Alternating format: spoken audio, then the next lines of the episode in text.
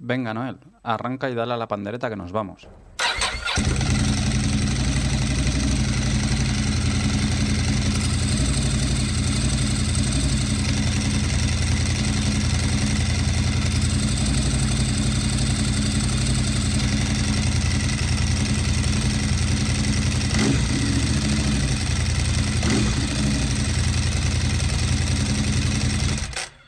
Estás escuchando Embrague Seco, el podcast para los que vamos en moto.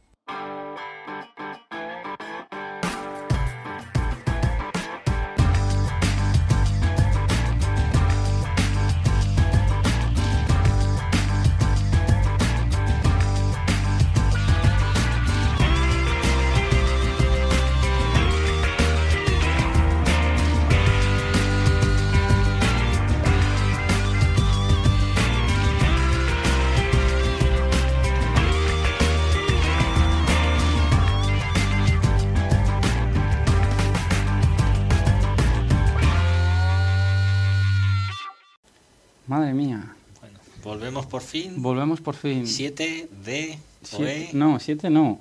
el si- no, 26. 25 Pero de julio, sí, el- no, 26. Pues, no, pero 26, 26 para 27. va, pues tengo yo la fecha que, madre de Dios. Ah, bueno, Eh, es que este, es re- 27, hoy es 26. este reloj hace que no me lo pongo. Eh, lunes de, de julio 2010.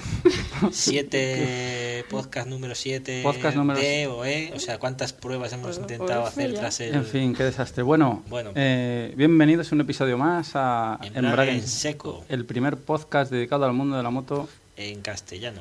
Podcast número 7, bueno, 7C, 7 bis o requete bis. Hemos Sí. intentado grabar este podcast como tres veces. Sí. Y seguro. bueno, cruzar los dedos para que no para que no falle el sistema de, de grabación. Y eso que he reiniciado, vamos, El he reiniciado, he No, el reinstalado toda la está informática. bien. Le dimos un cate y hizo un Mm. formateo al ordenador por, por malo. Se ve que no le gustó el podcast y bueno, lo tiró, lo tiró a la basura. Madre mía, qué fin. desastre. Sí, ya bueno, nos habéis escrito unos cuantos. Mm. Gracias a Miguel, por ejemplo, también por, por interesarse por nosotros. Gracias también a. Si quieres leemos los mails Sí. primero y la reseña. ¿Quién en- era esta otra persona? Pues mira, José, te ¿no? cuento. Vamos a, leer primero la reseña en iTunes. Mira, eh, muy buen podcast por Cenerín, un tal Ah, sí. Cenerín. Yo no soy motero y soy más fan de los coches que de las motos, pero aún así me encanta este podcast y no me pierdo ni un solo episodio. Si eres fan del mundo del motor, este podcast te va a gustar. Es la primera reseña en iTunes que tenemos y, hombre, la verdad es que sí que hace ilusión. La verdad es que vas mirando el tema de descargas y, bueno, evidentemente ves las descargas y sabes que alguien se lo va descargando, pero no sé, los primeros Sí. podcasts tienes la, in- la impresión de que, de que grabas para la pared. Sí, no, no, pero a veces te llega gente en los círculos que nos movemos y te dice, hostia, oye, a ver, ¿cuándo me hacéis una entrevista a mí? ¿Cuándo no? O sea, que hay quien lo No, eso sí, es lo que dices tú. Por la calle sí, yo me he encontrado a conocidos y me lo dicen, oye, ¿y, esto del iTunes cómo va y tal? Porque yo me los quiero llevar para Sí. ir a correr, a hacer footing o lo que sea. Digo, bueno, te quedarás sentado, ¿eh? Como empieces a escuchar, digo, Mm. vas a ver. Y es Pero que bueno. ha, ha habido un parón. Mira, vamos a leer un. ¿Tú tienes el mail el que te han enviado a Eh, ti? Eh, bueno, lo tengo en la mente y en el corazón de espíritu. Nos llegó el de Miguel ayer, no antes de eh, ayer, no antes de ayer, Mm. porque supuestamente íbamos a haber grabado ayer y nos decía lo mismo que este otro chico que, Sí, mira, que- ¿cómo se llama? te Este, leo Joseba, textualmente. ¿no? Sí, Sí. Joseba, Joseba Ansoain. Buenas, solo quería preguntaros si no vais a seguir con vuestro programa, ya que llevo ya un tiempo mirando si metéis un nuevo programa y nada. Espero que no, no os hayáis rendido, ya que me encanta vuestro programa y me sé de memoria todos los anteriores programas. He aprendido mucho con vosotros y me jode que no siguieseis. Ánimo y a ver si tenemos pronto noticias vuestras. Un saludo. Bueno, pues el de Miguel era más o menos así. También nos decía lo mismo que, bueno, que quería saber a ver si nos seguíamos o qué, porque igual les estaba esperando y no veía que sacásemos nada. Es que ha habido una liada, últimamente hemos estado liados. Yo sigo con el tema este de moviéndome entre Gerona y Valladolid y Has estado de vacaciones también. he estado de vacaciones, sí, también harto de coger aviones para arriba y para abajo. Estuve en Valladolid, estuve, también quiero saludar a Bato, el hombre. Intenté grabar con Bato, que bueno, si no lo sabéis es un oyente, es, eh, lo vamos a tener como corresponsal en el, en el País Vasco. Y estuve intentando grabar con él un podcast sobre el sistema que nos comentaba de GPS para grabar las rutas Hmm. en un Y luego GPS. hacer, sí, Sí, y luego volcártelas al ordenador. A la media hora lo intentamos por Skype y a la media hora el GarageBand dijo que, Que fuera. que fuera. Y no hubo manera. Y le comenté, digo, mira, digo, vato, lo vamos a dejar para después. Digo, porque entre vacaciones y tal, o sea que si nos estás escuchando, vato, no es que no te hemos Sí. dejado en el olvido, sino que, que hemos estado liados. Sí, material tenemos para hacer tres podcasts, yo Mm. creo. Luego grabamos aquí Que uno, Entre lo que ha ido pasando, sí. ¿verdad? ¿Hace cuánto? ¿Un mes, Susana? Sí, más o menos. Hace más o menos un mes Era también. el 7. Que era el 7, en teoría era el el 7. que, es que desapareció. Que desapareció, sí, la también el... desconocida. Total, que ya decidí reinstalar todo el sistema. Mira que los Macs, que Sí, tal, que no, fama, pues... son ordenadores como todos, Ta- están hechos con componentes, bueno, no sé, igual alguno ha bajado Dios y tal. tam- pero- También te digo una cosa, es la primera vez que me pasa, ¿eh? Nun- nunca he reinstalado, siempre he actualizado el sistema. De hecho, bueno, yo antaño he tenido bastantes Macs, he tenido casi veintipico, pero vamos, no simplemente lo que hacía era comprar, vendía el modelo que tenía y bueno, ponía un poco más y me daba el gustazo de estrenar el modelo nuevo y tal y, y de esa manera pues he tenido bastantes. Yo creo que ya- si les contase más de 20, Ujú. nunca he tenido que reinstalar. Sí. Pero ahora no sé qué ha pasado con el GarageBand, no había manera de, de hacerlo funcionar y, y bueno, pues reinstalación. Pues nada, aquí estamos por fin. Después había otra grabación. Espera, Sí, que ah, a- en ruta. Bueno, en ruta intentamos grabar, el sí, día. el otro día. Sí. Salimos de ruta e intentamos grabar. Bueno, mientras. eh, Antes de la... Es que fue muy curioso porque ¿qué, qué GP era? El que. era el de Alemania. De Alemania, que salimos a dar una vuelta y digo, Sí, vamos a un bar. sí, la a- historia era que además luego luego pondré lo de bueno la prueba de la Triumph Bonneville Mm. y aprovechando habíamos quedado eh, con el tema este del calor y demás como es una moto que se presta a salir en verano pues organizamos esa pequeña salida fresca y tal y quedamos de forma ¿no? que por la ruta que íbamos a hacer que era fresquita y las horas que era eh, podíamos salir un poco más tarde que a mí me iba bien y ver la carrera ya en, el, en, en destino, ¿verdad? Y así fue, llegamos un poco antes y pudimos grabar en la terraza, creo, lo que más o menos se oye algo más decente. Luego entramos a la zona de televisión, en la pantalla, y ahí es donde fue, según me dices tú, ¿no? Fue imposible rescatar nada porque con los de la butifarrada de al lado. Nada, no se oía más a los de la mesa de. La verdad es que fue culpa mía porque. Ah, bueno. Sí, teníamos un invento en teoría para sustituir el, bueno, el micrófono del iPhone por los pinganillos estos con los que habitualmente grabamos. Lo que pasa es que se me olvidó un cable, el cable de marras. Mm. Mira que lo preparé la noche anterior Sí. y No, pero bueno, ya estamos investigando otro sistemilla porque a veces el tema este de lo de grabar en ruta, ¿verdad? Ya lo decías tú en principio que bueno, que a veces salen cosas interesantes, aunque sea Mm. luego para editarlo. Y el tema, básicamente, pues es eso, que hemos intentado grabar dos o tres veces, pero no ha podido ser. Se ha juntado con las vacaciones y tampoco teníamos una periodicidad. Últimamente estábamos grabando, bueno, pues cuando nos apetecía. Al Sí. principio yo creo que salieron hasta dos o tres juntos. En, en Bueno, un pensábamos uno al mes, sin embargo, claro, realmente por material ahora mismo tendríamos Mm, tendríamos para hacer casi hasta dos al mes. Perfectamente. Lo que pasa es que lo que dices, cuadrar las cosas y sobre todo con temas de viaje, pues mira, ahora ha coincidido así. Pero bueno, Mm. tenemos algún extra por ahí, ¿no? Sí, bueno, Que tenemos luego un... se subirá, bueno, este mes se subirá para que aprovechéis eh, el tema de agosto, vacaciones y bueno. Mm, os yo quería meter... con- Sí, agosto nos lo queríamos tomar de vacaciones. eh, Pero bueno, en lo tocante este a material. podcast, sí. Mm. Lo que queríamos, yo quería subir en, en agosto el relato aquel de la ZZR, de la revista Motociclismo. Ese es uno. Luego tienes lo de... Tengo lo de, pero es que eso lo quería comentar hoy contigo. Lo queríamos comentar contigo porque no lo hemos comentado. El viaje, hemos estado de vacaciones en Bolonia. Hemos ido un par de días, Susana y yo, y hemos estado viendo la fábrica de Ducati, el museo, la ciudad, y comentaroslo un poquillo. Si te parece, Noel, vamos a, bueno, seguimos con los mails. Vamos a leer un mail que nos ha enviado Valeriano López Segura.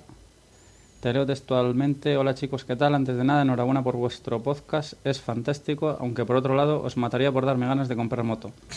Os, co- os conocí a través de Necesito un arma y de una me puse a escuchar todos los episodios que teníais en ese momento. y ansios- ansioso estoy por el siguiente. La verdad es que la moto es un tema que yo buscaba en podcast hace tiempo y menos mal que aparecisteis. Al igual que Alberto, soy maquero y por lo que veo escuchamos los mismos podcasts. Supongo que conocerás y charlas. Sí, lo conozco. Es un podcast, ¿no? El Sí, ya te comenté de, de Sí. temática Mac, de tecnología. Sí, coloquial. Para mí vosotros sois los charlas de la moto. Como suele suceder en un momento dado, tuve que decidir entre la vida de novio y viajes tranquilos y la moto, ya que mi mujer las teme. En todo caso, no es que tuviera mucha experiencia. Siempre quise tener moto, pero no pude hasta terminar la carrera. Momento en el que me compré una Aprilia RS 125 con la que di- disfruté muchísimo. Ya sabéis que aunque pequeña, tiene mucha garra y me permitió salir a hacer curvas con amigos que tenían motos de 600 centímetros cúbicos, incluso clavar rodilla. Bueno, Ah, las Sí. ya lo No comentamos. se presta, es una moto. Sí, una dos tiempos pequeña, una vez invertida, muy- yo creo que es la más deportiva de todas. y- Ya lo comentamos que sí, en un puerto reviradete y como Sí, no la lleve en buenas manos se puede comer. Sí, sí.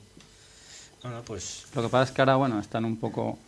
Supongo que el dos tiempos El dos cada tiempos, vez sí, más. es el tema de emisiones. de emisiones. En Europa yo creo que, se los están comiendo. Nos comenta algún día volver al rebaño y concretamente me encantaría una Ducati. Siempre me encantó la Monster, pero últimamente, no sé si por vosotros estoy antojado de la multistrada. Sí, la multistrada últimamente... Además es perfecta para donde vivo. Soy de Toro, cerca de Valladolid, pero en la actualidad vivo en Bogotá. ya veis, cosas de la vida. el charco va bien. Va bien. Pones unas velas y. a la verdad. Y la verdad es que el asfalto aquí puede ser desastroso en algunas calles. Bueno, lo que iba, aquí tenéis un enlace interesante. La multi ha ganado en Pikes Peak y además el, el vídeo está grabado con un iPhone 4. Vale, para que lo disfrutéis a todos los niveles, la cámara y la moto. Nos deja un link Sí, a YouTube. a YouTube del vídeo este. Luego lo pondrás, ¿no? Sí, luego lo pondremos en la, en la entrada del podcast. Y lo de Pikes Peak ya lo comentamos en la grabación que se nos fastidió. Fantasma, sí. Que era una prueba que era una especie de como subida, ¿no? Que hacen como una, montaña, una ¿no? competición sí, americana en la que, bueno, creo que quedaba la multi, tanto la primera como la tercera. Y lo que no me quedó muy claro era si apenas le habían hecho inversión, o sea, el carbono tal y cual, porque en principio el piloto que quedó el primero decía que no se podía creer que con una moto que no se había invertido 100.000 mil dólares pudiese haber ganado. O sea, que hacía un poco gala de una moto. Prácticamente de serie. Sí, Ujú. pero bueno, yo tampoco lo, también lo vi por encima, o sea que no Ujú. puedo. Pero seguro que si buscáis por ahí saldrá algo de información. Sigo con el mail. Por último, comentaros que si bien ya os recomendé en mi podcast, cuando os conocí ya me descargué la promo para el próximo número. Un saludo y nos vemos por la internet. Doctor Elio se hace llamar. By Val López. Bueno, pues gracias Valentino. Val, no, Valeriano. Valeriano. López por el... Valeriano, Tú estás pensando ya. La verdad es que sí que ahí. Hace... Sí como hace... A mí nos gusta, ¿no? Que la gente te... Sí. Por lo menos hay un poco de feedback, ¿no? Sabes que al, al otro lado hay gente Sí. que te está escuchando y... Sí, alguna preguntilla que tuvimos, como la de las, las trail y demás. Y a mí me gustaría que, que, el- que, bueno, que, todo- que, que esas personas que, que escucháis eh, y que, yo qué sé, podéis tener cualquier pequeña inquietud también lo digáis, porque de verdad que a veces comentamos, ¿no? Se dejan cosas en el tintero porque, no sé, igual eh, no le das importancia tú, pero hay alguien que sí que le interesaría hablar más de algún tema de los que comentamos y, y que no tocamos a fondo del todo, no sé. O sea que cualquier cosa que queráis, damos los emails info arroba embragueenseco.com o embraguenseco.gmail.com Como ya sabéis, en cada podcast hacemos una recomendación de una página web o, o Sí. otro podcast, ponemos una promo. Y esta vez, pues lo que vamos a hacer es, yo no sé si, si Valeriano tiene promo. La verdad es que ya te digo, Valeriano, con el tema este de vacaciones y todo el lío, no he podido entrar a tu web. Pero bueno, en, en todo caso, si tienes un, si él tiene una, una promo, yo la descargo y la, la metemos en este, en este podcast. Y si no, pues, dejaremos el pues lo que hacemos es dejamos el link a la, a la página web de Valeriano. Así que lo que voy a hacer es parar un momento la grabación. Exacto. metemos el si tiene la promo y, y ya seguimos. Sí, adelante, por favor. Hola, buenas. Vengo porque tengo un problema con mi ordenador. ¿Con su ordenador?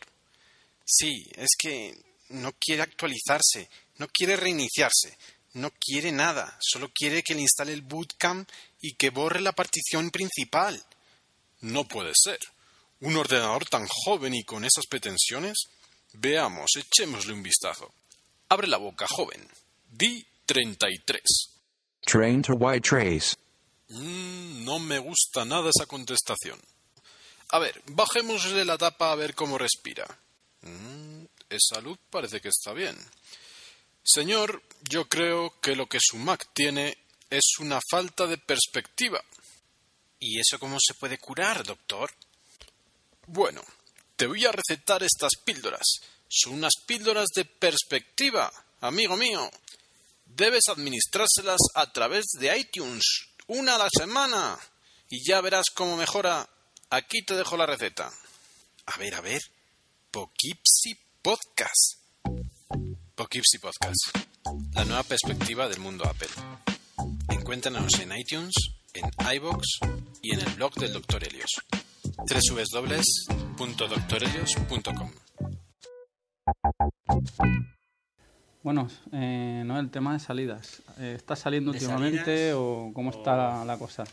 Te digo lo que estamos haciendo nosotros. Sí, tú sí, tú estás saliendo últimamente. Yo Tú- llevo una tú estás- semana tú no paras, que, no, paro, no paramos. 13 kilómetros, pero parece de, de la Resol. Más que nada por el calor.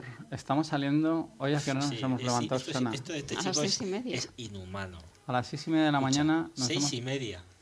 Es que es la única manera de salir, tío. Tú sabes el Yo, calor que me- hace. yo que me estoy planteando, bueno, no me estoy planteando, es que de hecho es lo que hago, las salidas de tarde y el otro día, ¿te acuerdas que te medio insinué lo de, oye, no sé si te lo llega a decir, que tendríamos que mirar para el mes de agosto un día de luna llena y hacer una salida tarde-noche, al estilo de las otras. Y si va bien, pues ya iremos repitiendo cada año, porque a mí eso de, ¿qué hora has dicho? Las seis y... Seis y media de la mañana. Bueno, también hemos hecho una de noche. Hicimos una de noche, salimos a las siete, siete y media de la Sí, tarde. pues ya ves. Pero lo que estamos haciendo también es, pues eso, sal- mm, seis y media. Bueno, a mí si es para ir a montar en moto, la verdad es que no me... No, no, si yo ganas tendría. Yo me meto al Pasa que- madrugón seis y media de la mañana y salimos a las siete.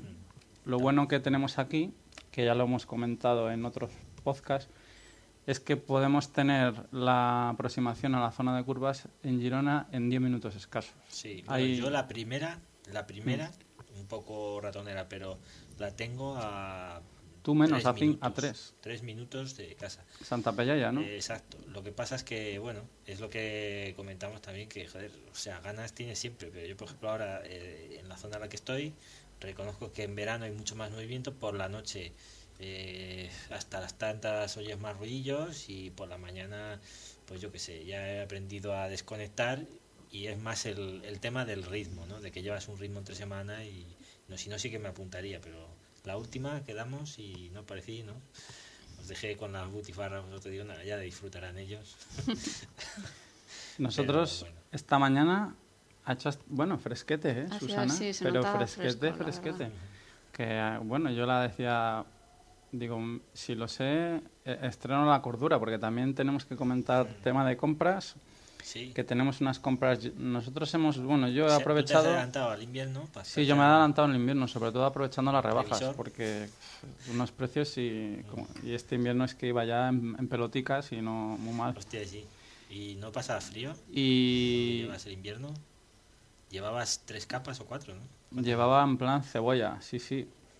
Llevaba, bueno, no lo de verano, pero lo de entretiempo con 30.000 capas y ya... Al final molesta, ¿eh, tío? Quieras que no, cuando hmm. llevas capa sobre capa... Más que nada por el cambio de moto del año pasado que me pilló en mala época, el cambio de las por mil a la multi y ya dices, bueno, venga, va, pues mm, casi que aguanto lo que queda de invierno, Sí. este último invierno lo aguanté ya cogeré lo nuevo. con lo de entretiempo y los típicos forros del Decathlon eh, con Winstopper y eso. Sí. ¿Qué haríamos sin ellos? Y, y dije, bueno, como ya va a llegar el verano relativamente pronto, pues no, no, no vale la pena comprar ropa de, ropa de invierno y pagar la cara. Y la verdad es que sí, que hemos encontrado, yo he encontrado cosas... Bueno, hoy ha caído un pantalón de... No te lo he enseñado, un Ah. pantalón de, de verano de, mía, de de cordura, así agujereado. ¿Sí? Sí, porque el Inés este tiene unos agujeros ya, pero... Hostia, pero... Y hace poco que le hiciste lo de... Sí, lo de las la- deslizadoras. desliza- Sí. Pero Bueno, no sé, esto lo comentamos al final en otro podcast. Sí. sí, sí, sí, lo no, lo comentamos en creo podcast sí, que, se... sí, se pu- puso una, bueno, para que no lo sepáis, pues eh, hizo un invento al pantalón de verano perforado, Mm. eh, su, su zapatero, ¿verdad? Que se ve que es un hombre bastante bien avenido, pues le hizo le cosió una tira redondeada de velcro en la altura en la que llevaría la deslizadera un pantalón original, se las puso y funcionaban bien, ¿no? Sí, la verdad es que funciona bien. Lo que pasa es que el pantalón está ga- gastadete y se ha Tiene- empezado a sí, agujerear, ya pero la ventilación le está saliendo de, ya de otro lado. ¿no? de otros lados, sí. Bueno, Bueno, pues vamos con el tema de carreras, ¿no? joder, ¿qué- ¿por dónde empezamos? Que no Porque sepan. desde la última que... ¿Viste la Bueno, última? de ¿Has visto Laguna Sí, Seca? sí, sí, sí. Mm. Sí, sí. Bueno, lo que os decía antes, off record, ¿no? Eh, el tema de Valentino tiene. tiene El tema de su- Valentino es una pasada el tío. Sí, ¿no? la verdad es que después Recién de... operado, en menos de dos meses estás quedando tercero, te pegas una pasada en las últimas vueltas al vicioso, que estaba yendo bastante bien generalmente, o sea que tampoco era que doblase alguno, ¿no? Y, y yo creo que tiene su mérito estar ahí el tercero, ¿no? Sin embargo, el tema de Lorenzo, ¿qué? El tema de Lorenzo... Su amigo, No, a ver, si. Lorenzo, yo volvemos a... lo- ya sabemos que... A, a mí me sigue cayendo fuera de la pista, ¿eh? porque dentro de la pista hay que reconocer que pues, el tío no, va bien, la bien, Yamaha funciona, y, oye, pues No, pero fuera... nada que discutirle, pero fuera ha vuelto a sacar la... la- no, ni me di cuenta, tú lo Sí. viste, Susana, que sacó una, en la parrilla de salida sacó una... Sí, lo vi yo, sí. El Twitter otra vez. Saqué- Sí, no, pero No, a la no, vuelta del otra. Twitter Luego ponía el número de Depunier. de Depunia, Eso luego ha puesto el- 14. Sí. Pero bueno, ya sabemos que yo qué sé, esto es eh, Eso, lo que eso decías tú la otra vez. con lo de esto- Puniet. Luego con, sí, bueno, la pancarta aquella famosa de Rossi, ¿cómo, pone, ¿cómo decía? Es que no- nunca me acuerdo, mira que lo como hemos Sí, comentado a veces. como que- Lo de todo el mundo puede caerse o hacerse daño, pero Sí. nadie puede ser Nadie una está leyenda, como en no tu sé nivel, qué. vamos, sí. ¿Sabes? El tío además lo sacaba así, con, detrás, escondido detrás de las gafas de sol, con, Con una cara cara, de, mu- con una cara de mustio, tío, que... Yo lo que noto es que... Mira, tendría que estar el Ucho No- este y, y- y el otro en la habitación de la clínica, pero con una Diana con la cara de Lorenzo en el medio. Es que yo creo que la historia es que se nota que es algo tan preparado y tan estudiado que ya no, Que no- que no sea, es de él. que ni sorprende porque ya van ah, bueno a ver qué celebración y ya no es o sea lo peor esta última decían eh, a ver que eh, nos dijo que iba a hacer una celebración de no sé qué si ganaba o sea es que ya, Ah, bueno, pero esa es ya otra. hasta te las comenta por adelantado o sea que ya es un Eh, tema Esa mediático es, eso fue la historia esta del Twitter con, Sí, con la roja. con Alejandro Sánchez, ¿era, ¿no? Sí, que mm, comentó, bueno, venga, pues en un alarde de mis fans, mis fans, comentó aquello de, no, no, dice yo, el próximo Gran Premio celebración, nada, que elijan los fans y tal. Y llegaron los fans y dijeron así, dice, pues nada, en el Gran Premio de Cataluña, como la selección va a ganar el Mundial, que todavía no tal, sí dice, pues nada, te vas a poner la camiseta roja y tal. Y escribió en Twitter, dice, hombre, y tal, dice, sí, yo os lo agradezco y tal, dice, pero es el Gran Premio de Cataluña y no quiero problemas. O sea Y en no esto, espera, que hay quien da hostia. más. Le contesta Alejandro Sanz. Y le dice que, dice, hombre, no es para tanto. Dice, yo tengo un concierto en el Palau de San Jordi, me la voy a poner, no sé qué. Que lo más cojonudo del tema es que ninguno de los dos, a efectos fiscales, tributa en este país. Sí, o sea es lo bueno. Y me no vienes con historias nada- de patriotismo y... Sí. A ver, que yo haría lo mismo. No, o sea, si yo tuviera el dinero por castigo, evidentemente velaría por mis intereses Sí. y por mi dinero, pero... Esto pero me re- pero esto me recuerda a lo del tema de, del Alonso también, que en sus años de ganador, en los que no había quien se le acercase, eh, vivía en Londres y también tenía allí todas las movidas. Y cuando ha empezado a necesitar el calor del público, ¿sabes? Entonces es español, ¿sabes? Y, y no sé, yo supongo que este chico ahora le sobra todo porque, como él dice, pues está superando sus propias expectativas. Es lo que decías tú del políticamente correcto, supongo, que... Sí. Que se lleva ahora. Yo siempre he dicho que, que no era por él. Yo a Lorenzo lo tengo por un tío, y me acuerdo de las declaraciones de hace años, mucho más bravucón. Y ahora está más comedido porque yo supongo que tendrá un jefe de prensa o alguien detrás que le dirá por aquí, Un vete. asesor o Mm. imagen. Que es, lo comentaba con Susana, que es la diferencia, por ejemplo, entre Rossi. Rossi yo creo que es dueño de sus palabras. y sabe lo- cómo tiene Y, que estar. y Lorenzo no, por mucha fama también de payasete que en su día tenía con el tema de las celebraciones. Pero a la hora de hacer declaraciones se le ve un tío, no sé, más, pues eso, más, más dueño de sus palabras. Es como el tema este que, no sé si os acordáis de, de Pedrosa con lo de los guardarraíles, Sí, ¿Viste el vídeo Sí. este que hay en YouTube? Hay un, hay un vídeo en YouTube que sale, no sé, no sé si es una rueda de prensa o, bueno, no sé. El caso es que hay varios aficionados que le dicen, coño y tal. Dice, da tu opinión del tema de los guardarraíles y dice, ya, bueno, dice, pero es que yo, claro, no voy en moto en carretera y tal, yo solo compito en circuitos y tal. Y le vuelven a decir, dice, bueno, ver. vale, dice, pero tú, como, como aprovechando la imagen mediática Sí. que tienes y tal, nos gustaría que dices una opinión porque, dice, sabemos que trascenderá y tal. Y el tío, otra vez lo mismo. No, bueno, es que yo, dice, claro, yo solo voy en... Que no se mojó al final. No, no, no se mojó para nada. Y, o sea, y luego también salió en, en un salió en un, en un circuito con la bandera de guardarraíles asesinos, no sé qué, dices, Pues porque seguramente el asesor de turno le diría, Oye, mira, esto... Y es que al fin y al cabo, hoy mira, hoy estaba viendo un, un reportaje a horas de estas en las que no ve nadie la 2 y me sorprendió que era de- del tema de, de las marcas de motos desde sus comienzos en España. Salía la Montesa, sus orígenes, hasta dónde llegó, la relación con Bultaco, o sea, cuando se separaron eh, los dos socios. Creo que eran tres en principio. Ujú. Sabes que uno de ellos era aficionado a las carreras a muerte y era Racing y el otro pues era la parte más activa de, de- tema de la creación mecánica y demás, ¿no? Y llegó un punto en el que Montesa se ve que eh, decidió decir, bueno, no podemos seguir eh, eh, tanto por el tema de las carreras o pensaron simplemente que tenían que prescindir porque ya entonces llegaban a fabricar más de 20.000 motos al año y pues es cuando está la persona que fundó el tema de Bultaco, que no me acuerdo ahora su nombre, que era el... Paco Bulto, creo. Sí, es Bueno, el abuelo, de, nombre y el, ab- apellido, el abuelo sí. de Sete Gibernau.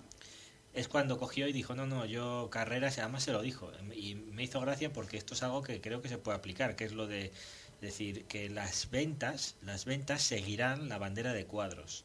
¿Vale? Y los otros pues dijeron, mira, nosotros pensamos que, que no, que ya se puede prescindir de esto y tal. Total, que partieron peras, que ya ves que al margen siempre han seguido, so- dos marcas que han seguido muy paralelas en el tipo de motos que estaban haciendo y demás, y luego Montesa tuvo que acabar volviendo al tema de competición y a meter el tema de competición. Con esto quiero decir que, eh, quieras que no, la imagen de, de toda esta gente y, y el tema de, de cómo están en el candelero es afecta directamente a las ventas de Honda, de Yamaha, Mm. de su ropa o de lo que sea, de los cascos, de turno, de, de todo, ¿no? Entonces tienen que mirarlo y tenerlo en Mm. cuenta, ¿no? Al menos los que les están pagando, ¿no? Y Sí. les darán Yo, toques de atención. yo supongo que si, sí, si es así, si las ventas siguen a la bandera de cuadros, los de marketing de Ducati deben tener trabajo extra, porque al final, ¿qué va a pasar con, con el tema de Rossi? sabes, Lo que es seguro Ducati es que Hayden, digo Hayden, ah, lo que es seguro es que. Stoner, Stoner se marcha. Además ya lo- pusieron, está oficial en sí, sí, pusieron. Te lo dije, había un comunicado oficial en la web. Sí. Y el tema de Rossi en Motorcycle News lo daban como portada. Pero luego a la semana siguiente salió unas declaraciones de Burgues en la Gaceta de los Sports diciendo que ni hablar del Es peluquín. que hay por ahí un tema, yo creo, económico. ¿Te acuerdas que lo decías tú? Que decías que cuando estuviste la otra vez en el Museo de Ducati, Mm. que te comentaban que, bueno, que, que no era ningún secreto que Rossi estaría en Ducati, de no ser por el tema de la pasta, ¿no? No por la suya solo, sino por la de todo el equipo y todo Sí, lo que sí. lleva detrás. Pues es que el otro, o sea, no, el otro día, hace dos días, yo oía por ahí que, bueno, se sabe que a, a Rossi le pagan o le ofrecen por, en Yamaha la siguiente temporada 14 millones. Eh, se supone que a Lorenzo le daban 8, pero nadie lo sabe. Entonces, claro, supongo que no le hará mucha gracia, por eso aún más el tema este, ¿no? Pero claro, Rossi, quieras que no, eh, no es su primer año ahí, estando arriba. Y yo creo que por eso el tema de la pasta puede puede, puede hacer que todavía no esté dado el paso No final. yo atado, creo ¿no? que caerá en Ducati, si es que ya lo han comentado. Yo lo que no me explico es lo que dices tú, cómo están peloteando que sí, que no, que sí, que no. El, el tema de Honda, claro, hay que mirar también cómo está mm, lo de lo de Dovicioso y lo de Pedrosa. Yo te comenté que yo, mm, no sé, veo hasta tres motos oficiales, no es la primera vez. Sí, ¿Qué ha- pasado? ¿Cómo ves tú este tema? Pues es- se supone que sí que había un- una persona que salía de onda. Mm, Yo creo que Dovicioso, no quedan más, más huevos, ¿no? Pero podría ser, si no sale ninguno de los dos, ahí está el tema, tres motos. Tres motos. Hayden. Pero yo no creo, yo creo que ahora mismo tres motos de todas formas es un coste económico Alto, sí. demasiado alto para estos momentos. Yo creo que opto por las por dos. Por no dos. sé qué- si al final saldrá Dovicioso. O saldrá Pedrosa, ¿no? Tampoco es descabellado. ¿Tú qué harías? Porque Pedrosa, Hombre, igual yo. con otra moto, igual con una. ¿Qué pasaría si La- coges una Yamaha? No sé, la verdad es que Pedrosa es un tío que va muy bien, pero claro. No, tampoco Es es que la, la sonda, este último, ¿lo has visto? Sí, este Siempre están último, la sí, sí. estabilidad de la sonda, la estabilidad. Ya lo hemos comentado más veces, que yo no las veo tan estables. No, se las mueven ve como- muchísimo, son flanes. Coño, la estabilidad se fue al suelo. Vale que iba que, que iba a tope, pero es que no creo que fuese más a tope que, que Lorenzo. Yo creo que ahí el, el tema estuvo o en neumáticos o en tren trasero, no, tren delantero, que fue de, de donde se fue. O sea, en moto o neumáticos. Claro, o a ver, cosas. está difícil la cosa. Yo de vicioso, en ciertos aspectos, no lo veo mejor que Pedrosa. Lo veo muy homogéneo, lo veo más regular. En ese sentido no destacan nada. De Pedrosa, evidente queda que las salidas Si y rodando solo gana, es muy bueno, pero que en la lucha cuerpo a cuerpo no. Es donde flaquea un Es poquito. donde flaquea, se zafa mejor por eso Lorenzo. Pero bueno, el tema de Hayden, Hmm. Hayden en Ducati, porque claro, si se queda, se quedaría. Eh, Seguimos vendiendo. Uno se queda, uno de los dos se queda, bueno, se quedaba si se si se va Bueno, Stoner, Stoner fuera. Mm, está claro que se queda que se queda Hayden. que se queda Haydn. Lo que pasa es que claro, como comentaba hace tiempo lo de Capirosi, pero yo Capirosi me parece que deben estar buscando algún hueco en el pit lane con cervezas o llevando ganchitos o algo, ¿no? porque tú- tú has El abuelo, creo. pero si le pasa a todo el mundo. Es, si Aleix Espargaró, mm, es- o sea, es que fue. Luego se cayó, pero le hizo. ¿Viste la pasada Sí. suya? al Sí, la del final? sacacorchos, ¿no? Es que dices, pero tío, o sea. eh, Parece que va de paseo, coño. Yo ya sé que las Suzuki no, No van han hecho cambios desde tiempos prehistóricos, pero no sé. mm, Este, lo de este hombre a mí me sorprende, ¿no? Ya sabes, yo no tengo nada en contra, ¿eh? que coste que no- igual le hago el cachondeo precisamente porque si- siento cierta simpatía, ¿no? Pero hostia, es que si no se cae una carrera se tira y si no, yo qué sé, tío. Se tira, bueno, bueno. Yo no lo veo en Ducati, o sea, como asesor como o trabajando fuera sí, pero yo creo que Como piloto no, no. sí. Hmm. Haydn yo creo que continuará entonces. Bueno, ¿cuántas? No sé, es que no sé ni cuántas carreras quedan. De carrera Queda la mitad, más o menos. mitad, más o Un menos, menos, del- una o dos menos, ¿no? Una, una menos. Sí, bueno, menos, Rossi, ahora era el- la mitad. Rossi se le ve fuerte, pero no está, Hombre, claro, no está recuperado después de todo lo que ha tenido. Yo, yo te comenté que yo creo que él mm, quería verse como estaba para ir a por el título. Aunque fuera Ahora en plan misión, será mantenerse arriba, mirar Sí. de mantenerse arriba En- y salvar la en plan misión poco. imposible. Yo creo que se retirará cuando, bueno, puede que si pasa Ducati querrá ganar evidentemente un mundial, un mundial con Ducati. Quiere superar las victorias totales en grandes premios de Giacomo Agostini. Y si este año se ve fuerte, intentar ganar el mundial, ¿por qué no? Yo creo que cuando tenga Es que una de las tres sí. cosas, yo creo que se, se Pero retirará. este año me parece, o sea, el tema de él, yo creo que es más que nada que el que está fuerte es Lorenzo, porque si no, yo sí que considero que, que tendría bastantes posibilidades incluso de ganarlo, porque lo que decimos, Pedrosa eh, es inestable, quieras que no. Eh, ¿Quién está detrás de Vicioso? Igual.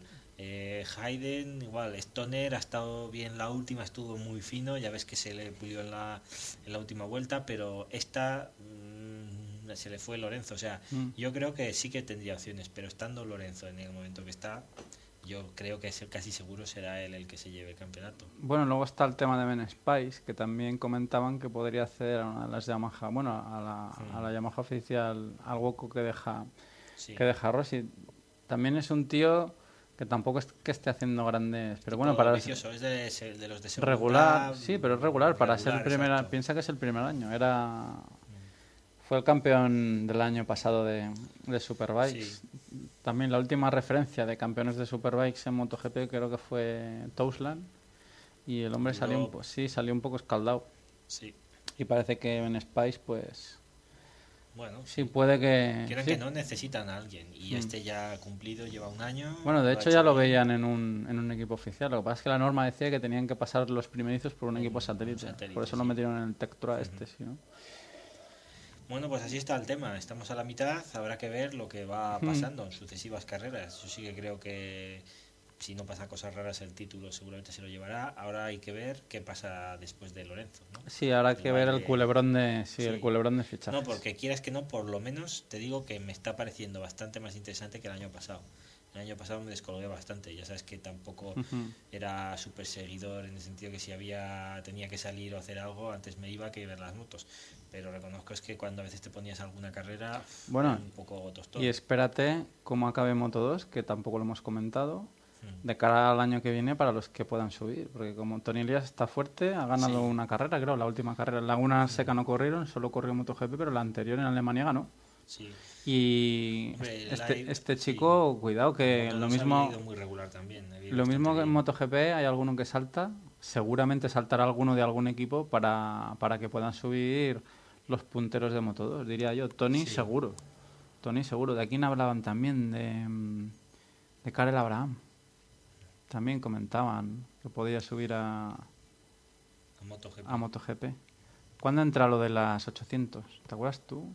O lo de no, lo de las 1000. Están corriendo con 800 ahora. Sí, en, la, en GP. Sí, cuando el tema de las 1000 que era también para abaratar costes. No sé si entraba el año que viene, no, ¿verdad? No, el la- siguiente. creo que la siguiente no, eh, creo que por ahora no. Bueno, pues el tema de carreras, Susana, Lo que tenemos aquí callada, no da más, no da más de sí. Así que pasamos con... Eh, comentarios breves, cosas que de estas que, que nos salen a veces que llevas por la cabeza o tenías algo pensado ahora. No, tenía pensado comentarte tema compras y, y un poco lo de pues- Bolonia, lo que vimos Vale, en... pues vamos metiendo. Antes de entrar con lo de Bolonia podemos eh, hablar un poco de compras y de alguna cosilla. Sí, tema compras, lo que os comentaba antes. eh, en- Cogiste sin- las sin- chaque- sí, sin- ropa de, de invierno. ropa de invierno y aprovechando las rebajas precios. para equiparse, sí. Chaqueta de cordura, al final cogí una, cogí una Levior. Te veo con el pañuelo, ya sé que hace calor, Sí. Noel, pero si encendemos el No, no, ventilador no, aquí... No, no quiero ventilador, por eso llevo los va. pañuelos. Yo es que Mm. es, es normal la transpiración. Pienso mucho y. Y luego, su- luego suda, suda el cerebro. Pues tema de, de compras, yo he cogido un tres cuartos. Ya tuve uno de, de Levior, que era la Breno. Y esta la, van, ¿eh? sí, la Qatar viene a ser viene a ser la antigua Breno. De tres cuartos, las sombreras son tipo dura, de Semirrígidas. al estilo de las de las Daines que hace para, para Ducati. Evidentemente con la que está cayendo no la he probado, pero bueno, por las referencias que tengo de la Breno no entran ni las balas. Entonces, ya os digo que yo le he gastado y no y ningún problema. Unos guantes también de verano, así como de neopreno, Sí. que también he cogido. Y, y botas, botas las botas unas TCX, unas Sí. TCX Waterproof, que ya lo comentamos con, bueno, que comentándolo contigo y resulta que tú también las Que tenías. son las que llevo yo en invierno. sí. Mm. Las cogí igual por lo mismo y bueno, más bastante más caras. O sea, la verdad es que te salieron a un precio muy, muy bueno. Que son de corte Racing, Sí, sí. pero con lo- tratamiento Waterproof. Sería así, dentro de lo sport, o sea, de lo deportivo, serían sin llevar protección de estas de torsión, o sea, Mm. lo máximo en comodidad siendo Racing. ¿no? Siendo Racing. Además Sí. que yo no encontré mucha cosa. Ya te comenté el, el tema de CD, que el modelo que, que uso yo y el que usa Susana ahora, Sí, el Vértigo, llevaba- sí, había un Vértigo Rain, pero lo único que tenía era el protección tratamiento por fuera. protección por fuera para lluvia. no, por esto lleva dentro... su membrana tipo Gore-Tex, pero es de otra marca y bueno. Bueno, el tío de la tienda. Yo la he probado con nieve. Juraba y perjuraba. ah, Bueno, juraba y perjuraba. A ver, ¿qué te va a decir? No te va a decir, no, no, eso es una mierda. Te va a decir, no, porque no vas a pasar frío, porque calcetín... No, frío sí se puede pasar, ¿vale? Mm. Porque frío en moto, en los pies y en las manos, me parece a mí que cuando estás por los 0 grados es difícil que no pases. Pero si te pones unos buenos calcetines, pero de los, o sea, de moto, de verdad, de los buenos, sí que puedes ir bastante decentemente. Sin llegar a, claro, sin llegar a ese extremo de la bota Gore-Tex que a la vez da calor. Piensa que esto en sí realmente es una bota que lleva además la membrana impermeable transpirable, pero que no, no es algo que dé calor por sí. Lo que pasa es que, claro, al ser cerrada, pues sí que lo... Tenía botas Gorotés, ¿verdad, Susana? Que probé No, no, una, aquella negra. Esta te gustará, ¿eh? Pero además que la, la, la horma por dentro no es igual. O sea, independientemente por fuera, bueno, es Sí. a mí me gusta más la bota Racing. La de Gorotes normal me parece un poquillo más feota. Es que son Es- realmente feas, pero para son como lo de Es, es para lo que es. pegar a un padre, macho. Es que, Mm. hostia, qué feas son muchas de las fotos de, estas botas Touring, ¿eh? Pero Se es te que- quitan las ganas, ves la esta No. y dices, me cojo lo mejor de la gama Touring, quiero ir cómodo, andar, tal.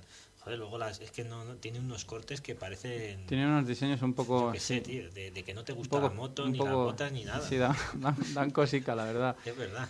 Y, y la horma, lo que te decía, por dentro yo cuando me las puse, lo primero que hice fue ponerla, me puse de pie y cuatro pasos, digo, uff, fuera, fuera.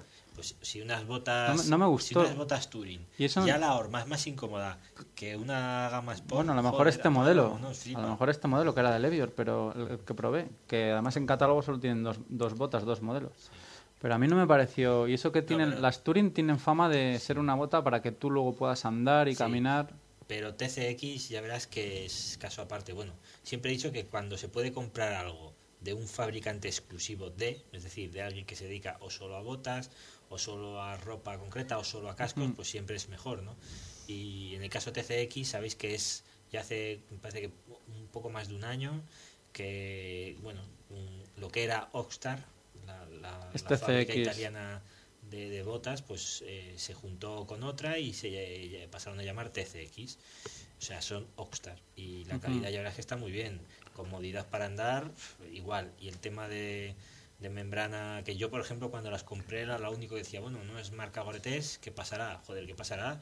Que las he Ah, probado en la nieve, pero cuando te digo andando en la nieve es andando con nieve hasta la rodilla Y ningún problema. no cinco minutos, ¿eh? Pegarme una hora andando a través de la nieve varios días seguidos y, Ujú. y- y- y estar las botas secas por dentro. Y sin que problema. Funcionar, funcionan. tío. Ujú. Tú al final has cogido también Cogí también TCX botas, ¿eh? las competiciones, Sí, ¿no? La- com- el modelo- Mm, el modelo TCX competiciones. Que me decías Pues- que llevaban por el tema de lo del accidente de Rossi y Sí, tal. sí, cuando lo vi... Por los refuerzos, ¿no? En la sí, caña. o- Ya sabes que yo estaba un poco con el tema. Siempre había evitado las botas estas por eh, la historia de que, claro, ya es una bota un pelín más amplia o más grande y se supone que pierdes bastante comodidad al andar y tal y cual.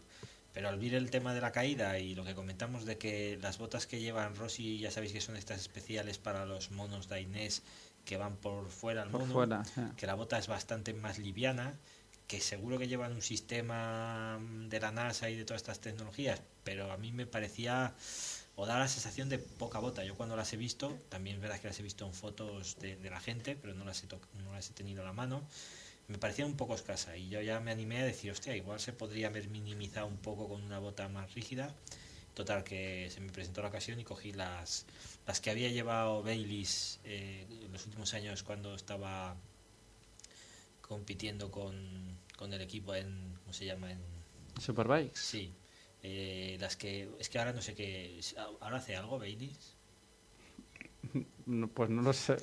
Es que yo ahora mismo este año no sé si... Ni- no tengo ni idea. Bueno, está de año hasta- sabático, ¿no? Bueno, está Sí. retirado. ¿Qué año sabático? Por eso digo, hasta al menos, yo es que yo claro, no querría tenerme a decirlo, pero me parece que al menos hasta el final de su competi- de la competición de lo que hizo en Superbike son las que llevaban. Eh, años atrás ya llevaba TCX, yo les he visto algunas fotos y estas Mm. era el mismo modelo con su diseño, con el número suyo. Sí, bueno, le llevaban blanco, ¿no? Sí. Sí, pero estas eran plateadas y las mías son negras, pero bueno, es el tema de decoración. Se supone que es la misma bota, o sea, en eso sí que lo que comentamos que no cambia nada y yo ra- francamente, bueno, me ha sorprendido porque, claro, ahora paso también más horas en la moto y menos andando, entonces sí que se planteaba el tema de decir, bueno, una bota cómoda para llevar en la moto. Y sobre todo era el tema de que había mirado las perforadas, estas llevan una zona perforada, no tanta como me gustaría, pero sobre todo por la suela tienen un sistema de canalización de aire. Y el otro día en la ruta que hicimos Ujú, sí que lo pude notar, que, que sí que se nota que va entrando. Depende de la postura en la que estás, notas que desde abajo entra. Entonces, ¿qué pasa? Que aunque la bota no sea toda perforada, pero sí que hay una transpiración mayor que no O sea que se nota la diferencia con la Waterproof, Sí. esta es de CX. Mm, si sí, las- yo a la Waterproof estaba te ya cocías, ¿no? en verano. Y con estas, claro, pasas calor porque tienes abajo Mm. El motor y tal, pero por ejemplo en la Bonneville el otro día cuando fuimos, que, que se pasa bastante menos calor que en otras motos, yo la verdad es que vine dentro de que notas calor, pero Mm. decentemente. O ¿sabes? O sea, han estado bien. Único, Nosotros, claro, claro, con las horas, lo que te digo, con las horas que salimos, que estamos saliendo por la mañana Sí. pronto, pues la verdad es que ya te digo, hoy es más bien. frío, pero las veces, Susana, las, las vértigo, las sí, ¿cómo, cómo estás pasando calor o No. los días de calor? Nada, ¿no? La verdad es que no he notado calor ni cuando hemos salido a las 6 de la mañana ni cuando hemos salido a las tarde. 3 de la tarde. O sea que igual. Ay, Eso está bien. oye, niña, Cuida. bueno, no cuando, no estamos en, el cuando, que- cuando estamos en tu casa está el perro. Sí, pero aquí. Y aquí hay el gato. visitante es el gato. Aquí hay gato, Brembo. Oye, Fíjate, Brembo. Brembo, serio. Este gato es, esto es una bendición, tío. Esto no Sí. es- Es gata. Bueno. Aunque se llama Brembo, es que gata. se llama Brembo Ah, ¿es gata. gata? No toques, sí, es gata. No toques los cables, Brembo, eh.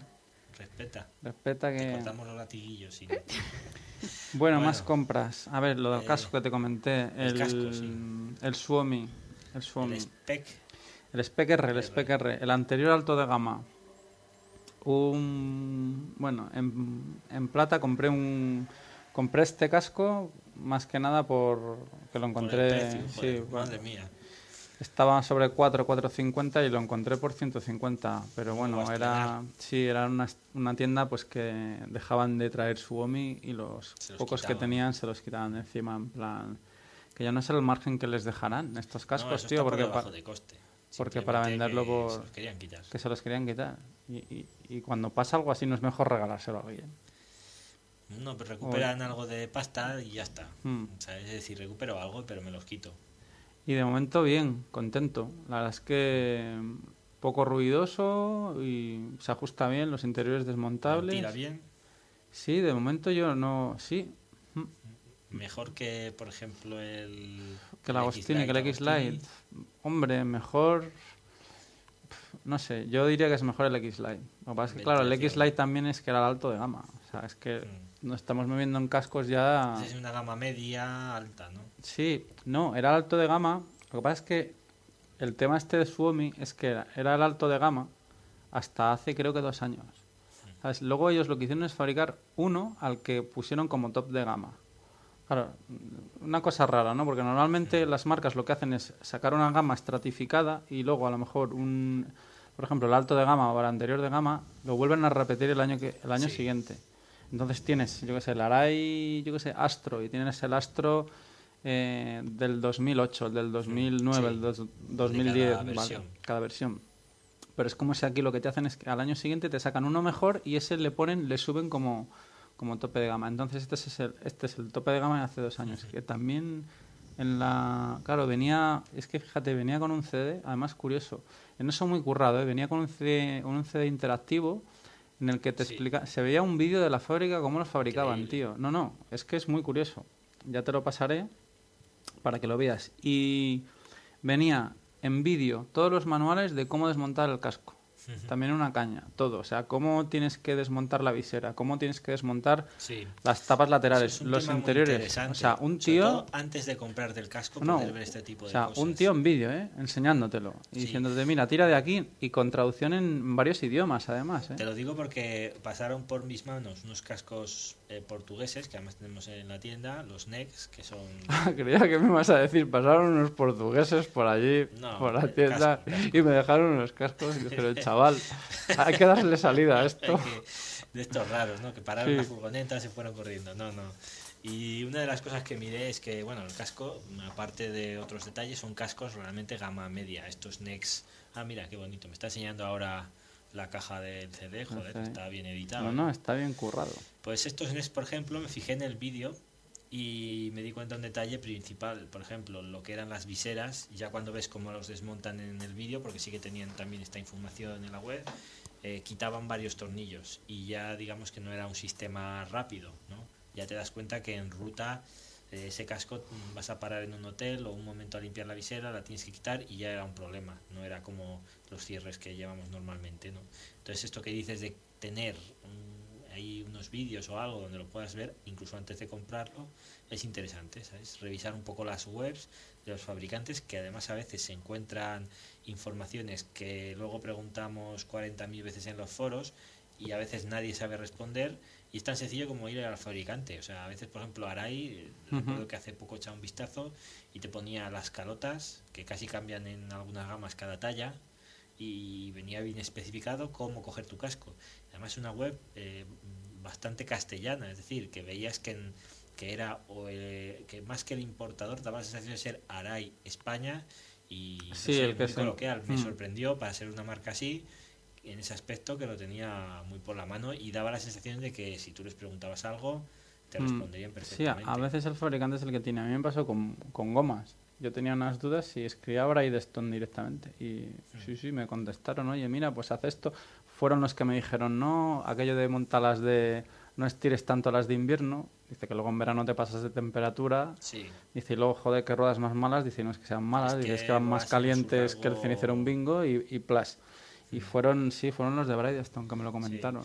Ah, y ahora ac- acabando el tema del casco, mm, bueno, sabéis, bueno, no sabéis porque no lo oísteis al final, pero a los que seáis Es que, a ver, pianos como yo, No os podéis imaginar lo que jode repetir lo sí, es mismo que tres veces. ahora, igual ahora estáis diciendo, joder, este podcast está bien tal, pero un poco soso. Bueno, es que es- yo creo estamos haciendo una especie de déjà vu, ¿no? Y estamos de- mirando de volver a, a, a mostraros o a sacar la información que teníamos en el otro, ¿no?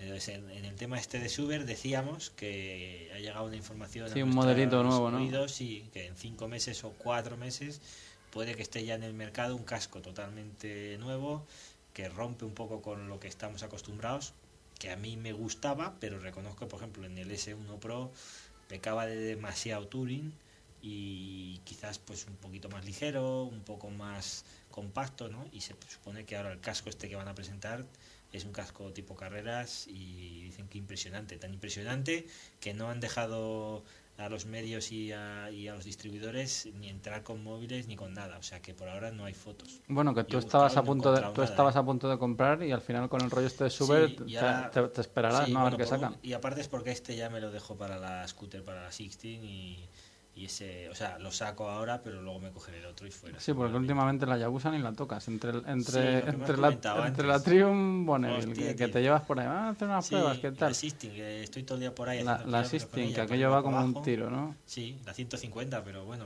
Hmm. reconozco que va muy bien. ¿Ya Es estás yendo a currar con ella o no? Sí, Te la llevas. diario. Diario, o sea, ¿no? mm, solo te digo ¿Has que venido con...? No, has venido en coche. ahora. no porque no por el bueno, por el barrio. No te rías así. No me es eso que he dicho, ah, venga tal. Pero si no la habría traído, pero la uso Fíjate que en las dos últimas ¿Cómo semanas por el barrio dices? Sí, el tema de, bueno, Pero si aquí, ¿qué te va a pasar aquí? ¿Qué te va a pasar aquí, payo? sí, bueno, no son los del payo precisamente los que No dan miedo esos. los que los que dan miedo, no, no, anda Joder, lo que cualquiera que oiga este podcast pensará que Sí. vivo en Harlem, No, tío. no, esto es. No, ¿sabes qué pasa? Que en ciudades como, por ejemplo. Pero si Girona, tengo garaje, tío. O sea, la Sí. podías haber metido abajo. bueno, con el mando, ¿no? Le doy. ¿Cómo voy a estar? Nah, dices, "Eh, vas bueno, con ¿qué la tal venido en coche? ¿Qué tal". venido en coche? Sí, pues he venido en coche. Vaya, Además mo- hacía vaya, vaya un motero. Sí, hacía viento, fíjate. No he cogido la moto. No, no. mm, Ha sido más por eso, porque dices, hostia, por la noche, claro, no, más que nada es que no lo conozco. Claro, tampoco te podía haber dicho a ti algo. Digo, oye, que seguro la dejo, no la dejo.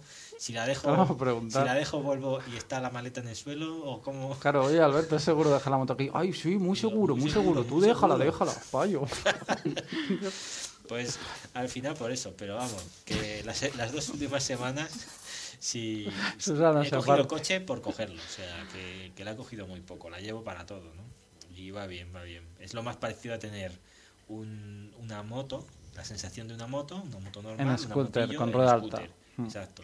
Más estable que la Scoopy, la veo más moto y a mí estéticamente también me gustaba más. Bueno, no te lo, no, no te lo puedes creer. Ahora que sacabas la mía, batería, es- tío. yo te digo, ya está, Bueno, ha nada, salido un espera, mensaje. nada, nada, un momentín, un momentín que paramos y ponemos aquí la batería. Sí, Pues nada, que se había acabado la batería. sí. Ya Ah, el está, mensaje ya, que había salido, mensaje, sí. sí. Ya me había Ya está el cargador puesto en el... Nada. Bueno, ¿por dónde íbamos? Hablando de los transportes, de por qué no se acaba la moto ahora en verano, ¿no? Por el calor. Sí, Sí. a mí los 1300 esos abajo me dan mucho calor. Yo cuando llegan los veintitantos grados, 30, la dejo aparcada y, y nada. Ahora Lo que tienes que hacer es madrugar. sí, madrugar o salir por la tarde, lo que te digo. ¿no? Bueno, en alguna de estas nos acabaremos encontrando, ¿no? Si yo salgo por la tarde noche, tú madrugas, ya Sí, coincidiremos. Bueno, Unos hola, me voy, pues yo vengo. ¿no? algo así, algo así habrá que hacer.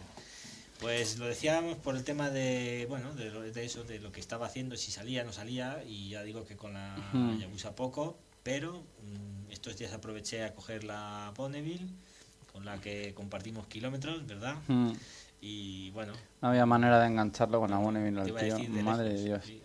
Ya te conté la batalla que hay de una salida Sí. nocturna, ya la contaré, ya la contaré Eh, porque es... luego, esta, esta estaba, salía bien en lo que hicimos el otro día o no se oía. No se oía, se oía fatal, Bueno, se oía pues, fatal. Si Lo- quieres, mira, la dejamos para. La dejamos para otra. Una batalla, una batalla de, de un tío que nos pegó un repaso con una Bonneville. Ah, Increíble. sí. increíble.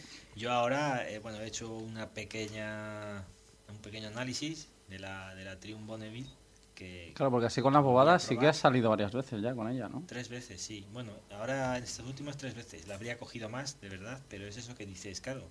eh, voy a coger tanto que luego no se la voy a devolver y dice bueno venga que es de- que hay que venderla es de pruebas tal y cual venga pues no. Eh, la dejo por allí y me olvido Oye, de hablando de- no me gustan demasiado Hablando de ventas, el tema del IVA, aquel, un- la subida, un lío del copón, Sí, ¿no?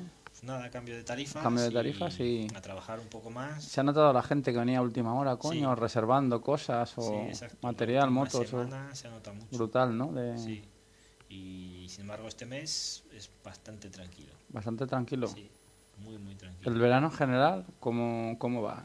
El año pasado fue extraño, porque ahora el tema es que ahora, que yo creo que también tiene su cosa buena, nada es predecible, no sabes cómo va a ser cada mes. Lo cual está bien, más que nada por que la, todo esto es el típico listo, ¿sabes? Que te dice, uy, ahora se va a acabar, uy, la temporada, uy, tal.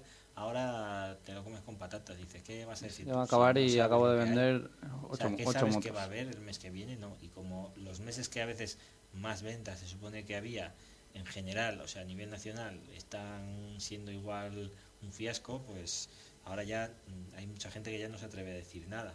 Lo cual te deja ese espacio para trabajar sin el rollo este El taller, de... El taller supongo que a a pleno, a pleno sí. pulmón, ¿no? Ahora El todo el mundo, sí. el verano último, ahora yo el día aquel que fuimos, Susana, que ya ves cómo estaba, que yo ya dije, yo veía la cara hasta custodio y dije, mismas pero madre mía. mías le tengo que coño, con aquella furgoneta, aquella furgoneta que vino con una Monster cargada, el otro con el ordenador de diagnóstico, eso os pasa habitualmente, que vienen de, vienen de otros talleres en plan, "Mm, no sé qué ha pasado. Sí, eh, sí, ya, ya no, si, si no te vienen con la, con la furgoneta y la moto dentro, te la descargan directamente. Te la descargan, empiezas, no Sí. te dicen, mira, me sobra esto. Es que a- empiezas o a veces peor, porque, Por cierto, aquella, ¿sabes algo? Se, hostia, después no pregunté. no preguntaste. Pero yo le vi con una cara Sí, al ángel que dije, "Mm, mira, mm, ya hablaremos de lo Sí. mío. sí, no, no, no, fue, alguna movidilla fue, porque luego sí que es verdad que les vi hablando y, y bueno, es que es lo que decimos, Ducati no llegan a entender la gente, que yo lo digo como no ducatista, ¿eh? pero que son máquinas que si tú haces un correcto mantenimiento y las manos que la tocan, que te hacen ese mantenimiento, eh, saben lo que hacen, eh, no te va a suponer mucho más. Te va a suponer algo más cuando toque correas y depende del sitio que vayas, pero, pero no mucho más. Y puedes hacerlas 150.000 kilómetros tenemos motos con esos kilometrajes de clientes que han- les han ido perfectas. Y hablo de motos de hace 10 años. O sea que las de ahora no te quiero ni contar. Pero claro, si te las llevan a un taller que no saben realmente lo que tienen que hacer, no es una moto tan predecible de hacer el mantenimiento como una japonesa. ¿Por qué? Porque casi cualquiera las ha tocado y más o menos ve por dónde tiene que ir. Mm. Entonces en Ducati no, las, eh, hay, un, un- hay un utillaje específico que no tienen, l- te diré el 90% de los talleres. Eh, luego el tema de conocerlo, que claro, el que lo cambia, no sé, 100 correas al año, pues Claro, lo evidentemente tiene más por la mano. Cualquier pormenor. Y el que se ve en la primera, como nos ha pasado en algún caso, pues te llega igual un motor reventado, porque no lo ha sabido poner bien. Entonces, claro, desde luego no es cosa nuestra, pero Oye, de los, que le pase dirá, hostia, Ducati, no. de los modelos nuevos estos de última jornada, 796, Hyper, Monster, Multinueva, ¿qué, es, es- ¿qué es lo que más está saliendo? Más o menos así, Pues, ojo. Mira, la que menos quizás, o la que se ha notado al bajón es la 696, porque la 796 la Está Monster, saliendo bien. Sí, es la más. Para mí, fíjate, las dos mejores Ducatis actualmente, o sea, las más finas, Mm. son la nueva Multi, que me parece que es la que supera a todas. Lo único, el tema de que es una trail, la altura y tal. y luego la, la Monster 796. Para mí son las dos más finas o más que relación todo, creo que salen mejor, ¿no? Y que puedes decir, hostia, estas son las dos por encima de todas las demás que hay en la gama. Pero luego está lo que hablamos el otro día, que ya habéis visto algunas fotos por internet, ¿no? El nuevo mega modelo aquel Ah, sí, el nuevo Mega Monster, es verdad. entre VMAX y MT-01.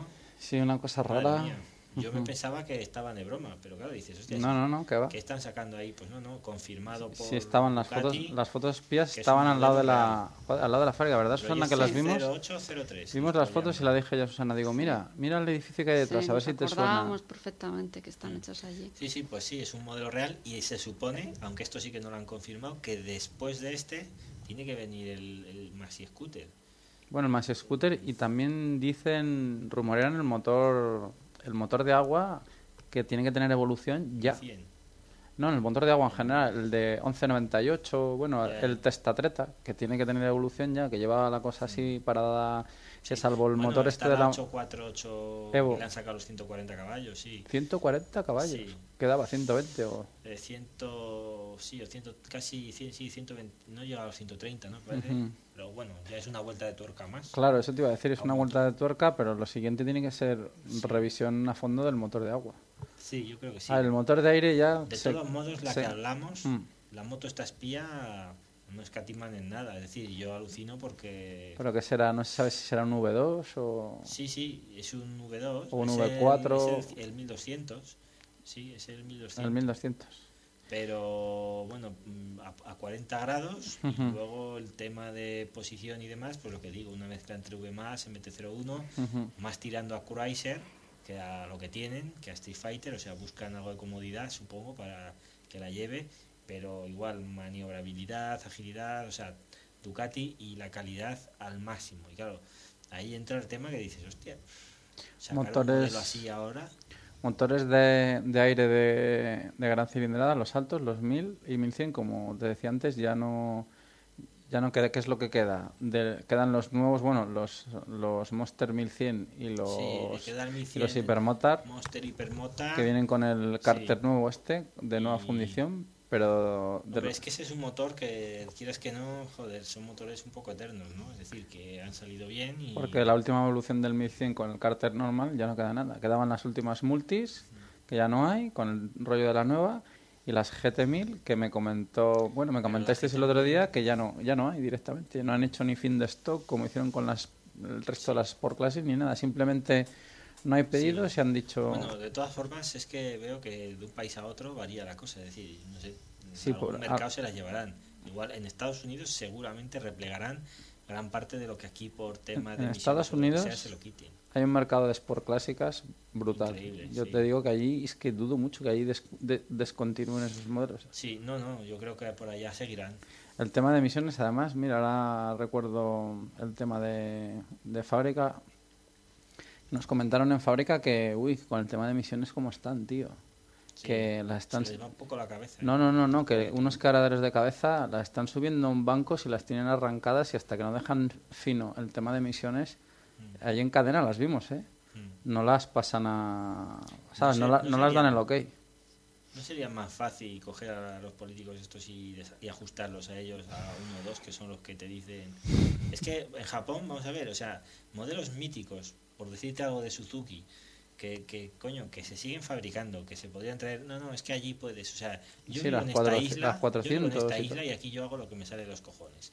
Tú vives al lado y tú estás vendido porque estás en Europa. Un ejemplo un poco Mm. bestia, ¿vale? Tampoco estamos al lado, pero bueno, para verlo, ¿no? Entonces dices, joder, ¿sabes? Y en Estados Unidos tres cuartas. Entonces, eh, ¿vale? Que está muy bien. Yo creo que la evolución natural es a ir ajustando, pero ¿de dónde? ¿Sabes? Es que yo no entiendo. O sea, es lo que dices tú. Es un quebradero de cabeza para fabricantes. Luego se redunda en que sale la moto y a veces no sale fina, eh, no acelera desde abajo en primera, en segunda, no va todo lo bien que tendría que ir y al final acabas tú buscándote alternativas para poder llevar medianamente cómoda la moto, ¿no? Entonces, ¿de qué coño vale tanta historia? ¿Sabes? Yo no sé, no lo veo muy claro, pero... Ahora si quieres lo, lo comentamos. Si quieres nos metemos con, lo, con el tema Bolonia Hmm. y te explicamos más o menos lo que, lo que habéis visto por allí. Sí, lo que dio de sí, hemos estado en, hemos estado Sí. nada, un par de días, un par de días en, en Bolonia y hemos ido a visitar, a visitar la fábrica y el museo que, que, bueno, Susana, tú no lo habías visto.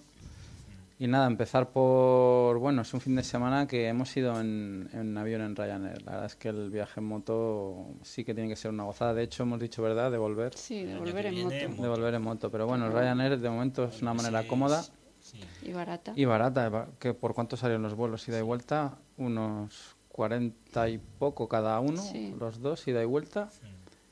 Y, y ¿Qué- luego el hotel. coño es que te salga, perdón, más caro ir un trayecto normal en España eh, en tren mismo que, que, Ah, que sí, hacer sí. eso? O sea, por- Es yo, una vergüenza, es un- pero es tío, yo verdad. es que no lo entiendo. Ya, pero mira, sí. Vale que Ryanair dicen que no Mira, corren, creen corren creen, rumores pero- por ahí que no saben lo que durará lo del low cost en los vuelos, que es insostenible, que tal. lleva más años que Matusalén. ¿eh? A ver, también te tengo que decir que yo, como estoy acostumbrado a cogerlos y Susana ahora se está pegando unos hartones Ryanair arriba abajo, los cogemos con dos meses de antelación. Eso sí, Sí, o sea, tampoco intentes buscar un vuelo tirado de precio una, Una semana semana antes antes. porque te puedes llevar una No, sorpresa. pues igual pero pagarás 150. Sí. Bueno, nunca se sabe. Nunca se sabe, ¿no? Porque Bueno, yo pues- he mirado por gusto una semana antes y hay veces que los encuentras poquito más, 30 euros a lo mejor. Sí. Mm. Y otras veces están a ciento y pico. O sea, es que nunca lo sabes y continuamente lo cambian. Pero bueno, sí, claro. Con dos meses de antelación te aseguras, te el aseguras, el, más bajo. te aseguras el tiro. Sí. Nosotros los hemos cogido por eso, pues unos cuarenta y poco cada uno, ida y vuelta, y desde Gerona, desde Gerona a Bolonia. Pero Desde Madrid también. además de sale. Madrid también salen, creo. Sí, sí. El hotel, cogimos un hotel, bueno, ya estuvimos, la vez que estuve yo ya estuve en ese hotel, Ilgerchino se llama, también otra cosa curiosa, normalmente que si el Hostel World, que si buscadores y tal, y aquí el precio mejor que te salía era ir directamente a la página del Que hotel. por cierto, las fotos del hotel, a cómo está luego, ¿hacen honor o se iba un poco? No, no, pues mm, las fotos del hotel Pues de la que página... dices italianini y tal. No, no, y no, no. Luego llegan. ¿no? El hotel perfecto. Es que las fotos bien, lo que pasa es que exactamente la habitación que teníamos nosotros no salía, que ya lo miré yo. O sea, sale la suite. Sal- no, bueno, salen varias, ¿eh? o sea, tampoco es en plan te saco lo mejor. Sale, Mm. Salen desde las, un- no, salen todas, no, desde la más normal hasta la hasta la más lujosa. Pero vamos, en nuestro caso yo, no, Susana, no sé qué te parecerá a ti, pero ninguna queja. ¿Qué dices? ¿Que está haciendo tonterías esto? No, perdón este inciso que estamos controlando. la- la, La grabación.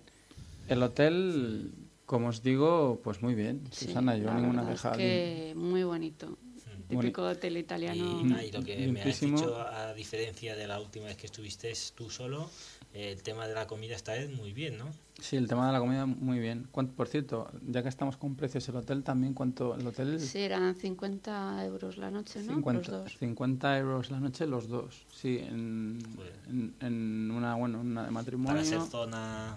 Sí, sí, con una cercana, especie ¿no? de medio jacuzzi en el, Sí. en, el, en el baño y todo, sí, una pasada. La verdad es que estaba muy bien. El tema de Bolonia, bueno, nosotros hemos ido dos días, ¿vale? Entonces, nosotros llegamos al aeropuerto, a- al aeropuerto, al Marconi, donde, donde opera Ryanair, desconozco si hay alguno más por la zona, pero bueno, el caso es que el polígono Borgo Panigale, donde está Ducati, está muy cerca del aeropuerto. Entonces yo más o menos tenía el horario cuadrado. O sea, la historia era llegar, llegamos a las 2 de la tarde y ya fuimos directamente, bueno, no sé si por el polígono habrá algo para comer, pero sí que en el aeropuerto hay un sitio para hacer ya pizzas al corte, Sí. que llaman ellos al taglio, baratas y nada, comimos un trozo de pizza y para fábrica. Y en fábrica, a ver, antes no cobraban por, por visitar la fábrica, sí. Ahora sí que cobran. Cobran, tenían varias tarifas, que lo tenemos por aquí, pero ahora no me acuerdo, cobraban... Varias tarifas porque puedes elegir, coger la barata. No, la va a ser la- que no. No, cogen, mira, tengo aquí la, los papeles y la documentación, esto que es de la torre, no Es que sé sí, qué. y yo. Ah, que ahora- la que ahora no barata, sale ¿eh? el Gracias, ticket. Gracias por la otra, pero. No, mira, sí que lo tengo por aquí. Sí, hay tarifas de 0 euros, 5. Ah, pues yo la de cero. La de euros. cero no, la- no la sí, hemos sí, controlado, yo no sabemos cero. cuál es. Te explico, la de 0 euros era para... mm, Jubilados. Jubilado, de la vida, de la ju- muerte, de- sí, jubilados mayores de 92 años y, Ah, no. no, Sí. no. Y, y- y en domingo, que es cuando está cerrado. Y en domingo es cuando... sí. No, la de 0 euros es para miembros del Ducati Own- Owners Club. Vale, que no es el caso. Entonces, la de 5, en teoría es para propietarios de motos de Ducati, que es la que nos han cobrado a nosotros. Hmm. Vale, la de 8, no sé exactamente para qué era, y la de... y- la de 8 pues será para el día que digan tú, eres Tú, la de 8. tú tienes cara de pagar 8 euros, sí. Y la de 10 era la, la full. La, la tú no tienes ningún tipo de Tú subvención. ni puta idea de dónde te has metido. Tío. 10 euros. traca. Y además no sabes lo que es una Ducati. 10, 10 euros la cosa. Pero bueno, el caso es que luego la chica nos dio, con la, con la entrada, nos dio un vale de descuento de 5 euros para el outlet. Sí. Entonces, para el O sea caso... que ya te está diciendo tenéis que comprar. Sí, Sí, bueno. bueno, nos- la verdad es que pensábamos ir a mirar que otra cosa igual. Mira, este es el vale de, ¿ves? El vale de 5 5 euros. euros. Y ha vuelto, entonces. Sí, porque... Teníamos dos, porque uno teníamos hemos dos. gastado. Pero esto es muy falsificable porque me están enseñando una- un trocito de cuartilla de folio con una impresión de inkjet normal, de impresora de tinta. Esto lo escaneamos y, Y nos sacamos los vales de 50 euros Made in Spain. ¿eh? Sí, sí. Bueno, vamos. pero, pero como no tampoco es les un digo, eh, que aquí pone pizza gratis. Sí, pizza gratis y botella de Lambrusco. Bueno, a ver, outlet, Susana. es que todo como no es un outlet, te da igual que te den Es un no vale de un 5 outlet, todo- euros. Gracias, dice. Todo el mundo dice ir al outlet, no sé qué, ir al outlet. Coño, que no es un outlet, tío. Si pone aquí Factory, Store Ducati, outlet no es. No. O sea, hay una tienda, para los que no lo sepáis, cerca del concesionario de Ducati en Bolonia, hay una tienda, la, la tienda de fábrica de Sí. Ducati. Que no- Esas tiendas que antaño salía todo más barato que si lo compras en cualquier lado O sea, y tenías no. a un amigo que, que era el que te enchufaba porque si no no te dejaban comprar pero que ahora ya no es así ¿no? No. No, a ver, es una tienda normal, corriente y moliente. No, tienda no, es concesionario, con su taller al lado. Lo Es que, el, el chollete lo que Le pasa... pasen, por favor por el museo de artículos de pago Sí. Sí, claro. Lleves que- el souvenir lo- a módico precio. Al de- módico precio. Lo que pasa es que aquí sí que te aseguras que tienen todo. Eso sí, o sea, Sí. todo lo del Todo lo catálogo. que tiene en sí catálogo. todo lo que tiene en el Todo. catálogo te. Mira, es que esto que está diciendo es muy interesante porque ellos lo tienen todo del catálogo allí y cuando tú pides una cosa del catálogo, muchas no las tienen en stock. Y cuando las pides a fábrica, a veces te llegan a tardar hasta seis meses. Mm, O sea, que fíjate, y es porque todo lo tienen esta gente, lo de la Claro. tienda, seguro. Seguro. Y no lo quieres. soltar. Oye, las, que mandarles el las vale, chaquetas estas que salen en nuevas en el catálogo este de pastadura de Multistrada, Sí. que son una pasada, las tenían. Sí. Eso sí, o sea, te aseguras que lo tengan, pero 800 800, euracos, 1000, Claro. 800 euracos la, la chaqueta de cordura. sí. Y O sea, luego no te la- dejen llevar en el avión, ¿no? Sí, luego en el avión que te digan exceso de equipaje y ya coges y dices, me cago en tu Factura puta". aquí aparte. Eh, lo que te decía, sí que es verdad que tienen alguna, no outlet, sino que tienen una parte de modelos de años anteriores rebajados, pero tienen alguna cajonera por ahí suelta. O sea, Sí, no es un muy que vaya... es un 0,7% de la tienda. Mm, Bueno, yo no diría que tampoco, pero Susana, ¿qué sería? Un 2% de la tienda. Sí, bueno, o menos. O a ver, menos. que al final que había 0,7. tres cajoneras. Había tres cajoneras Con, con tallas o Mira, muy único- pequeñas o muy grandes. lo único que-. Sí, o sea, por la talla que dices, Claro. esta no me vale. Esta, esta me está grande y esta Oye, Esta no me pequeña. vale. ¿Dónde Ay, dice, yo tengo la camiseta. Me, vale, me ahogo, me ahogo. No es una XXXXS, pero es que está también de precio Es que... que es Sí. Ducati y, y me, me ahorro dos euros y la compro. Eh, sí, sí, en porque no te ahorras más, ¿eh? Y claro, ya que he venido. Según qué tallas, nosotros, mira, nosotros hemos comprado, la camiseta que ha comprado ella no es de, no es de rebaja, es de este año. Mm. Estaba bien de Pero precio. estaba baratita, Estaba- por eso me la llevé. Y yo compré, sencillita, yo no compré una de manga larga, la, las letras Desmo clásicas, Sí, esa me gusta. que se quedó bien de precio por el- la historia esta del vale. Lo único que había que mereciese la pena, que, que dijeses, hostia, te ahorras una pasta, son monos del año pasado, a partir de la 56, por, ¿cuánto era? 400. Sí, 400. O sea, monos de que eran ya de mil euracos, eso sí. O sea, amortizas el viaje. ¿eh? No, amortizas el viaje, pero vamos, que había pocos. Puede que había cuatro o cinco monos, o sea, tampoco del mismo modelo. El, el Ducati Corsair del año pasado. El resto, lo que te A digo, los americanos les gustan los monos. sí, claro. Todas las series estas de los Simpsons y tal, siempre habla- sale Siempre el mono. el mono. Mm, Lo único que... Si va un autobús de estos, un avión de... Sí, sí. Bueno, había un tío, ¿viste el tío ese del BMW? ¿No te fijaste? Había un tío con un Z no sé qué de esos, medio escapado, que llevaba bolsas, tío, el tío, venga, ahí. Yo no sé lo que se había llevado de... Toda la. Bueno, pues eso, que si vais, que os aseguráis que hay todo. O sea, si tú tienes una camisetilla que no hay manera de encontrarla, o yo qué sé, cualquier chorrada, pues la tienes aquí. Eso sí, la tienes que pagar. Bueno, Todo, todo, ¿no? Que yo buscaba un llavero y no lo encontré. Así, Le manda no huevos, sé. tío. El llavero, el llavero, el llavero Y de... era el que tenía yo. Ya es el que Era el que tenías tú en tenía, la ¿no? tienda, tío. Pensé que era el que, de los que había el que te No, gustaba. yo me pero- fui a Bolonia a ver A si ver si encontraba el llavero- y me viene con las Bueno, mismas a Gerona re- por él. rectifico. Menos un, ya- menos llavero que se le antoja Susana, que sepáis que la Sí, Factory Store es. de Ducati está todo lo del catálogo. Bueno, pues eso, total. Que nos fuimos a la fábrica y además curioso, porque la visita para grupos grandes sí que te la traducen, ¿vale? Pero así grupos reducidos solo es inglés e italiano. Nosotros elegimos italiano y nos juntaron con una familia. Bueno, una familia que eran... Una familia italiana. No, con una familia. No, a ver, te explico. Eran. mm, bueno, dos adultos y dos niños. Bueno, sí, dos- los padres con dos hijos. los padres con dos hijos. La madre se quedó fuera y, en- y entraron, entraron ellos, el padre y los chicos. El- Sí, es que eran. Yo creo que ya. yo creo que él tenía acento argentino. Es que Sí. claro, tampoco nosotros preguntamos. A ver, majísimos, ¿eh? La verdad es que el chaval se llama Matías, que seguro que nos escuchará. Te mandamos un saludo desde aquí, Matías. Y mm, él, el padre tenía acento argentino. Yo creo que ella es lo que decías tú, que era como de Bolonia, ¿no? O había nacido allí. o, tiene familia en Bolonia o algo. Ella, ella hablaba perfectamente italiano. Sí, y castellano. Y, y castellano. Y los hijos, pues bueno, eh, también entendían el italiano, él inmigrante de también. aquí o algo, o lo Mm. que dices tú, o, o- o de Sudamérica. Y, Mm. El caso es que nos hicieron la traducción en, en italiano. Bueno, se entiende bien, ¿eh? Por eso. Sí. La chica que nos hizo la visita. Además, yo cuando fui, la, la primera vez que fui con mucha más gente, la visita estuvo bien, pero claro, ir más gente por la fábrica, rápido, ¿no? más rápido. Y esta tía, bien, se lo tomó con Pausado. bastante calma y más de media hora duró. Que era lo Sí, que, sí, bastante sí, no, más. y además pues nosotros íbamos preguntando y ella iba parándose Sí, sí. sin ningún problema. Y el padre de este chico, muy majete, también Sí. encantadores, nos iba traduciendo. Luego, como se conocía en Bolonia, nos dijeron, para comer esto bien, aquí. Para comer esto tal por cuatro duros, aquí. para los los- helados, hostia, tío, mano de santo, ¿eh? O sea, como tener un cicerone o alguien... Sí. Vayas al sitio y vayas... Esa ruta es la que dices, mola lo que dices con moto, aunque no seas sucatista, por, por, por ver museos y Sí, ver por ahí sí. mundo, tío. Pero no veas, lo que hace el que conocer a alguien que te diga, tú, vete aquí, que aquí Mm. Tal. Bueno, Joder, macho. conocer a alguien que te lo dice y que ves que te puedes fiar. pues No, igual no, sí, sí, No, la verdad es que... estas personas Muy bien. la estación encantadas. De verdad, ¿no? El- Roma, eh, sea, y te dicen tú mm. de aquí tal, no qué, Canuti, y, ahí sales, y sales en Sí. pelotas. Sí, Pues, Canuti, no sé qué ¿sabes? te tomaste. tú. De aquí, Canuti, te sale aquel de... ¿No? o sea Tú vete aquí al barrio este... Bien co- tratado, ¿eh? Dice, no, no, Sí. te hemos dejado en bolas, pero bien Pero, tratado, ¿eh? pero bien tratado.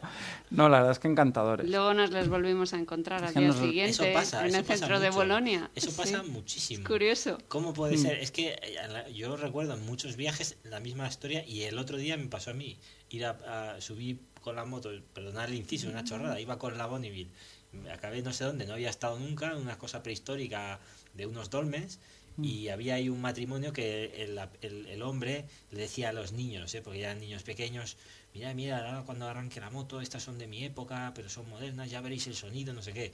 Y me quedé con la copla, total, que yo me voy y, y después de ir a tomar por culo, dar toda la vuelta por Playa de Aro, atravesándola a las 7 de la tarde, o sea, con todo el calor, todo eso, que además también lo hice adrede para probarla, ¿no? Para ver. Mm. Acabo en el Decathlon, que iba por una camiseta, que está en la otra punta, y manda cojones que llego ahí a la caja y estaba este matrimonio ¿Otra delante. vez? Ya me había parecido ver a la mujer fuera, dije, no puede ser.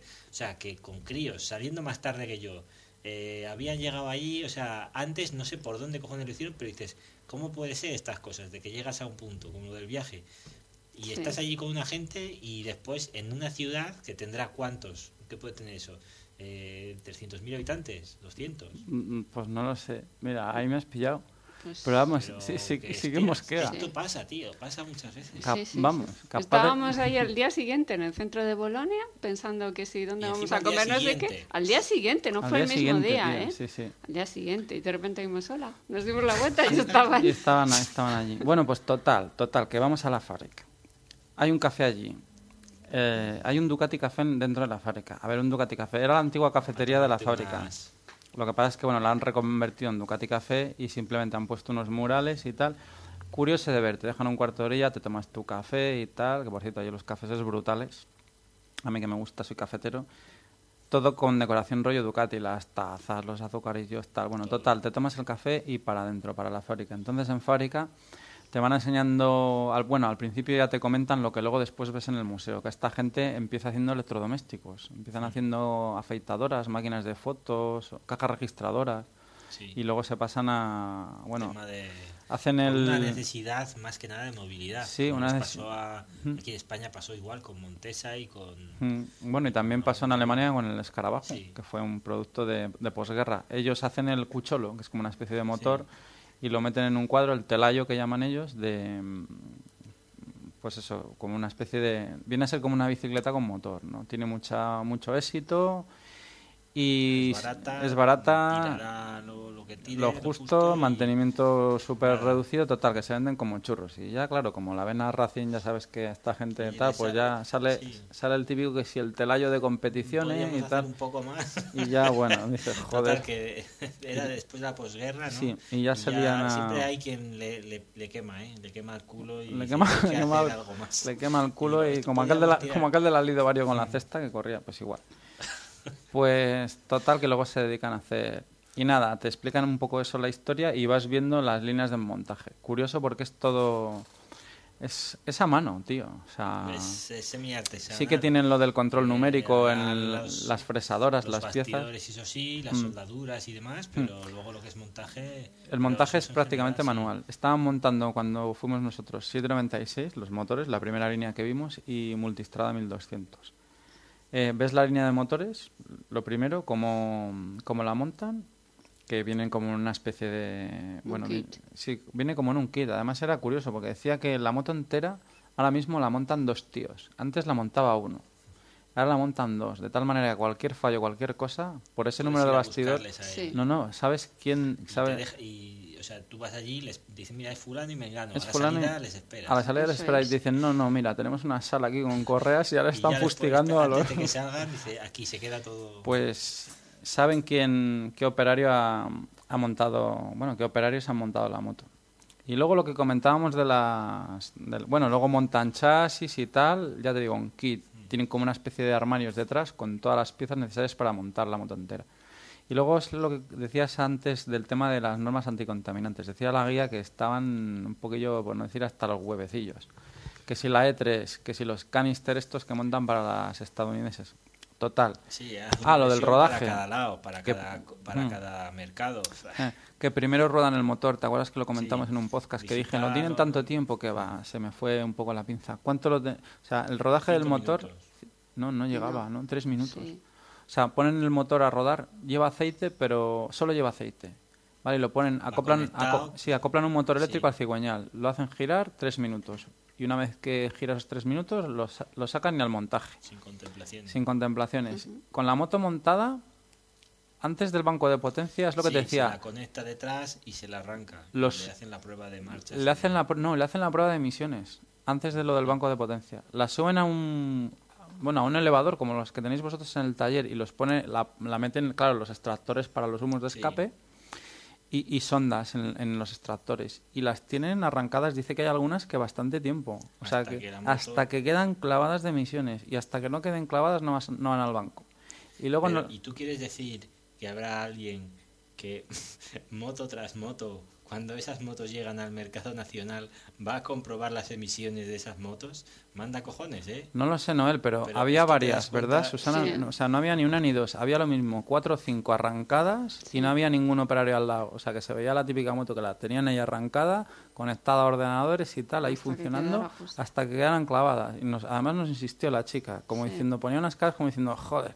¿Ves Con- lo que te digo? ¿Ves? Tantas horas de curro, tanta inversión, pero luego eso no se comprueba más Mm. que, bueno, cuando llegues a los cuatro años la ITV. Total, que luego se las llevaban al banco de potencia. Y en el banco de potencia, sí es lo que te dije en el anterior podcast, ahí a full. O sea, ahí y tampoco duraba Es mucho, marcha, cinco marcha, minutos. subir, o sea, pasar las Venga, marchas pin, y- pin, pin, pin, y dices, madre de Dios, la candela que la dan en, En nada. en nada, macho.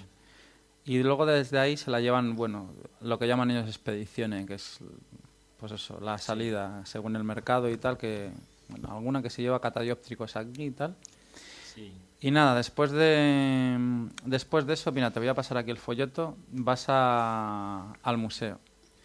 Y el museo es como al principio del museo puedes ver el, el tema este que os comentábamos antes de los el- de, Los electrodomésticos de los que ele- hacían. sí hay un Cinexin verdad también hacían Sí, como una un especie de. Hostia, o sea, de- que eran de ellos cine. los de los cinesín, ¿eh? Cinexin. Bueno, un cine, sí, un proyector Ah, de bueno. cine. un proyector y luego es como una especie de círculo don- donde según los años que es este de aquí es una Ah, especie sí. de semicírculo que según va por años Sí, está dividido en estancias. y van ves los, los- la evolución de las motos desde el cucholo este y luego sí las estanzas que llaman ellos que son como habitaciones vale salen una especie de habitaciones con algún modelo conmem- bueno más representativo. Sale claro la primera es la del cucholo luego salen yo que sé la Spanta de Marco Lucinelli sale la Polesmart eh, sale también las Superbikes de las de Carl Fogarty. ¿Qué más sale? Bueno, la, la de París-Dakar, Esto- aquella... sí. Sí. esa es la nota de... Es la- que te está diciendo, sí, mira, una, cosilla. Y así es que me ha dejado aquí el, el catálogo, bueno, ¿es catálogo? ¿Se podría llamar? No es un catálogo, es el Bueno, folleto de fábrica folleto que te dan cuanto... del Museo Del Ducati. museo, Y te digo, sí. esto es muy made in Italia. Estoy viendo aquí las hojas y entre medias tengo tan grande como una de las propias hojas del folleto, errata corrige, o sea, Claro. corrección de rata. Fe de rata. Esto es muy italiano, o sea, tengo en la mano un catálogo y al, y al lado tengo la hoja. La que fe te de- la fe de que rata. Aquí hay un error y tal, ¿vale? Pero no cambiarán el catálogo hasta después de 10 años, ¿no? Hombre, claro. Que yo que sé, que llegue el técnico superior de lo que sea y te Bueno, diga, ¿eh? que la, que la fe de rata esa es para decir lo que comentábamos antes, que ahora cobran y antes no. Eso es. O sea, mira, aquí hay una foto también de fábrica, mira, del banco de Sí. cómo la... Yo he visto su, yo, vi- yo lo he visto en vídeo por dentro, pero ya de hace años y la verdad es que ahora no lo sé, pero antes iba cada uno con una ropa y la sensación era un poco así, dice, hostia, Bueno, o sea, no iban uniformados. Total, que estamos en el museo y es curioso porque en el museo ves las motos, eh, ves las últimas superbikes y es curioso porque están apiñadas en paralelo. Y ves las motos de los 60, los 70 y los 80 y están, una, están en fila. O sea, da la impresión Pero de es que... que antes no había tanta, no se hacían tantas No, actualizaciones ni, vale. ni, ni cambios de modelos. Pues yo creo que es porque dan más importancia a los comienzos y a la época... Pa- sí, al margen de eso, pero Bueno, es- antes no había tanto. Mm. Y mm, se pueden ver rarezas como una moto de hielo, una la de Paris Dakar, la calle Balefan, que es la que Sí, tenía la he visto aquí a la... Estaba por aquí, ¿no? es la que tenía este chico, sí, eh, Jaime, chico de Valladolid que entrevistamos en uno de los primeros podcasts. La Supermono también, eh, medio motor testatreta vendría a ser una pasada, que se hicieron pocas. Y luego tienen una bueno una sección MotoGP con pues con todas las Desmo Sedici de MotoGP que comentaba del color. Hay una que era curioso, ¿no? Hay una que la veías naranja allí. Decías, joder, es que no es rojo. Y decía que es que era naranja porque con el rollo de la tele de alta definición pues se ve Sí. que tuvieron que sacar ese color para que se viera por la tele rojo. Roja. Pero Sí. tú la ves allí es naranja. Es naranja. Sí. Y nada, estuvimos haciendo allí unas fotos y hemos hecho alguna panorámica como esta, así bastante curiosa. Y luego, sobre todo, hay murales con información, datos técnicos, y yendo con tiempo, pues te lo puedes mirar tranquilamente. Y la verdad es que está muy bien. La verdad es que... Sí, a mí el- creo que los museos da igual te guste o no Sí, la marca o exacto, una eso te moto, iba a decir. Es una In- cultura de la moto. Que es muy interesante. Independientemente que sea Ducati o que sea Sí, lo que eso sea, da igual. Yo por ver. que sí, es, es muy interesante. Sí, este merece la pena, Merece pero la hay que pena. decir que hay que reservar antes Sí. por internet. No Sí. se puede llegar allí y pretender aparecer. entrar. Ya se puede O llegar y sea, aparecer porque muy te va- español también. porque ¿no? sí, Sí. te van a decir que un, que un bueno, huevo. pues ya estamos Hmm. aquí para avisar, ¿no? Que- Sí, hay varios horarios y tienes Mm. que reservarlo con tiempo. Luego nos hicimos alguna foto. Y se puede reservar y no ir.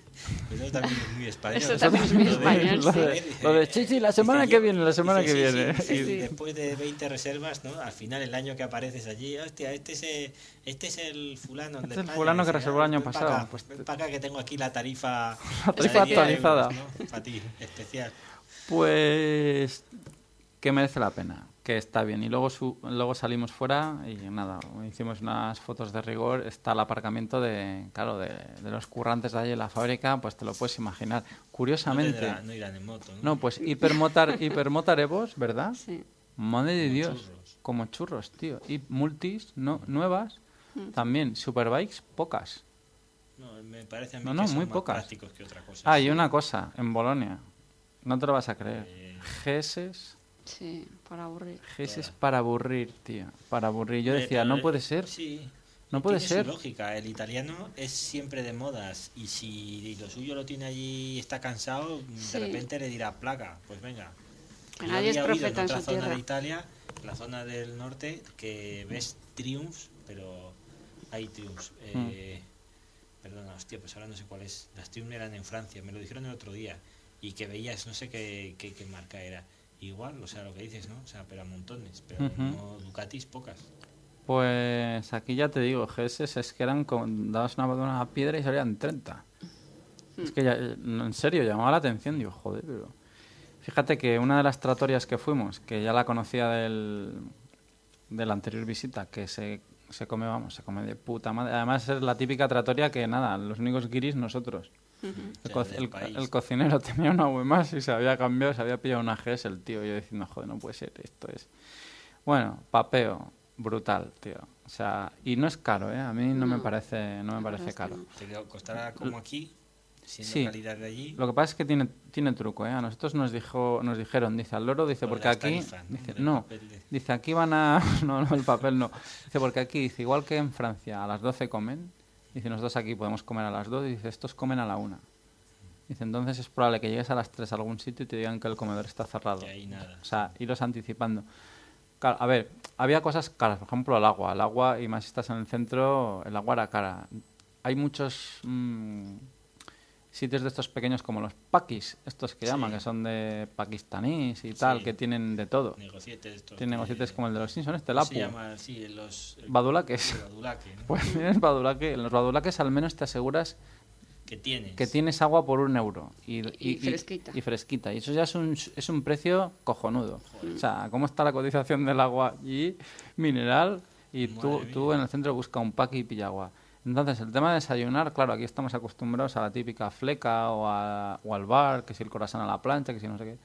Allí, olvídate. Es me- lo mejor que puedes hacer allí es pillar el buffet del hotel, que por 6 euros Y- desayunas. Y, y desayuno continental. Desayuno continental, no sé si es continental, pero continental era que comía un continente entero. Macho, Sí, porque había de todo. en el había de todo. chino. Y luego lo que haces a la hora de comer, en vez de meterte. Claro, como se supone que vas de pateo, nosotros estábamos en una punta. El hotel no era muy lejos, pero sí que en una de las. Era una punta de una de las arterias principales. Entonces era una punta, pero de muy fácil acceso al centro. Entonces, entre que bajas andando la solana y tal, tampoco te apetece cargarte a la hora de comer. El rollo es desayunar fuerte y luego comer las pizzas estas al taglio, al corte, que llaman ellos. Sí.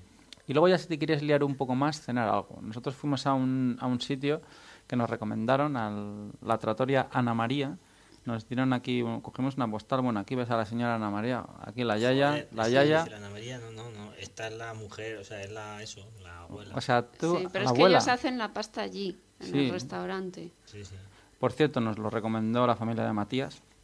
Sí. Y una, pa- bueno, a ti te dicen, te enseñan esta postal y te dicen, aquí se come de puta madre. Y tú ves la abuela y dices, vale, macho, con la foto de la abuela lo habéis clavado. Bueno, es el típico sitio que está lleno de fotos de famosos que ha ido todo el está- mundo. No tendrás escáner.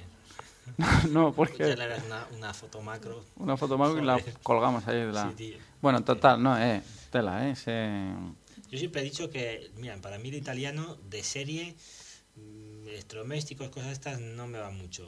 No, no me esto, pero todo lo que es artesano o semiartesano, o sea, la artesanía, sea Ah. en un coche, sea en una moto, sea en comer, por ejemplo, helados postres, yo siempre he pensado que lo hacen muy bien. Espera.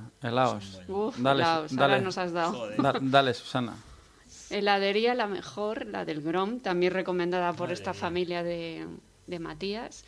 Bueno, el mejor helado que he probado en mi vida. Joder, no serían, ¿cómo se dice esto? No serían guías turísticos. No, no. Madre mía, os dieron No, mejor pero- de cada... Sí, Sí, sí, sí, pero una claro, pasada. la gente que es de allí, pues... Además, helados de. ¿Cómo era lo de.? solo con frutas de temporada, tío. O sea, si es que si, en esa, sí, si es la época eran del melón. ecológicos. Sí. esa era la palabra, porque todo O sea, era naturales y- todo era natural, sí, se ve que Mm. era todo cultivo ecológico, los había allí de melón, de, de todo. Mm. Nos hemos traído algún folleto, hasta Bueno. las cucharitas. De todo. hecho, de hecho también es un poco una franquicia esto del Grom. Ya pondremos, dejaremos un link de la, de la Mm. página web que tienen.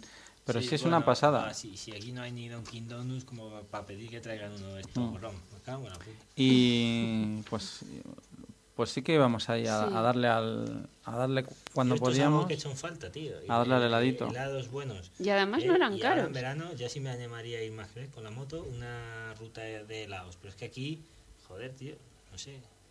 Por- Hombre, aquí de Laos, Sí, la, la Gioconda.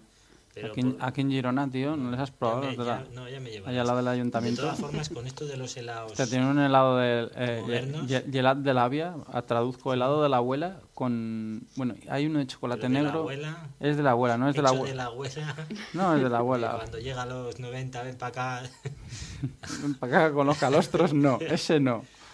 Es helado de la abuela de es- no, ¿de qué es? De como de ¿cómo decías tú? Dices, ¿sabe a- Sabe, sabe a mantecado. Eso es, no, a mantecado. polvorón. Eso sabe a polvorón, Es tío. mismo. O sea, Y El- para los moteros, que, o sea, ahora que hacen los sabores estos de fabada y cosas tan raras y tal, un helado de motero que nos que, sa- que- que sabría a carburante o un helado de a- motero a sería, mira, a- ¿Qué, helado- qué sabor pondrías un tú? sabor, yo pondría, Goma, bueno, el, el, el, el, el Cell Advance El o- ser así un gusto así ácido ácido. eh, o Sí, luego, bueno, el de gasolina de dos tiempos de 120 Sí. octanos con, con Motul 500, ese, sí, ti- hostia, sí, Mm, Y luego el de rueda quemada, claro, por supuesto. sí, sí, bueno, pues mira, ya tenemos aquí, Mm.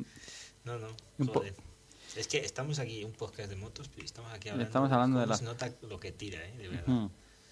Coño, al fin y al cabo, cuando sales en moto, si no paras por ahí, Si no paras a hacer, sí, sí. Si no paras a repostar. Mira, mira, las fotos del hotel, toma, fotos del hotel. las fotos del hotel. Bueno, a ver, la parte de abajo. Esta, esta alfombra estaba. Estaba, estaba, todo lo que Sí, sí, está- sí, todo que- eso O sea, tal es cual, que ¿eh? Yo siempre he pensado que los italianos Sí, todo lo que sale en la foto sí, estaba. te ponían un mural y detrás era cartón piedra, ¿sabes? Pero bueno, sí, sí, no, nos fiamos. El sitio, la verdad es que se le ve muy majo.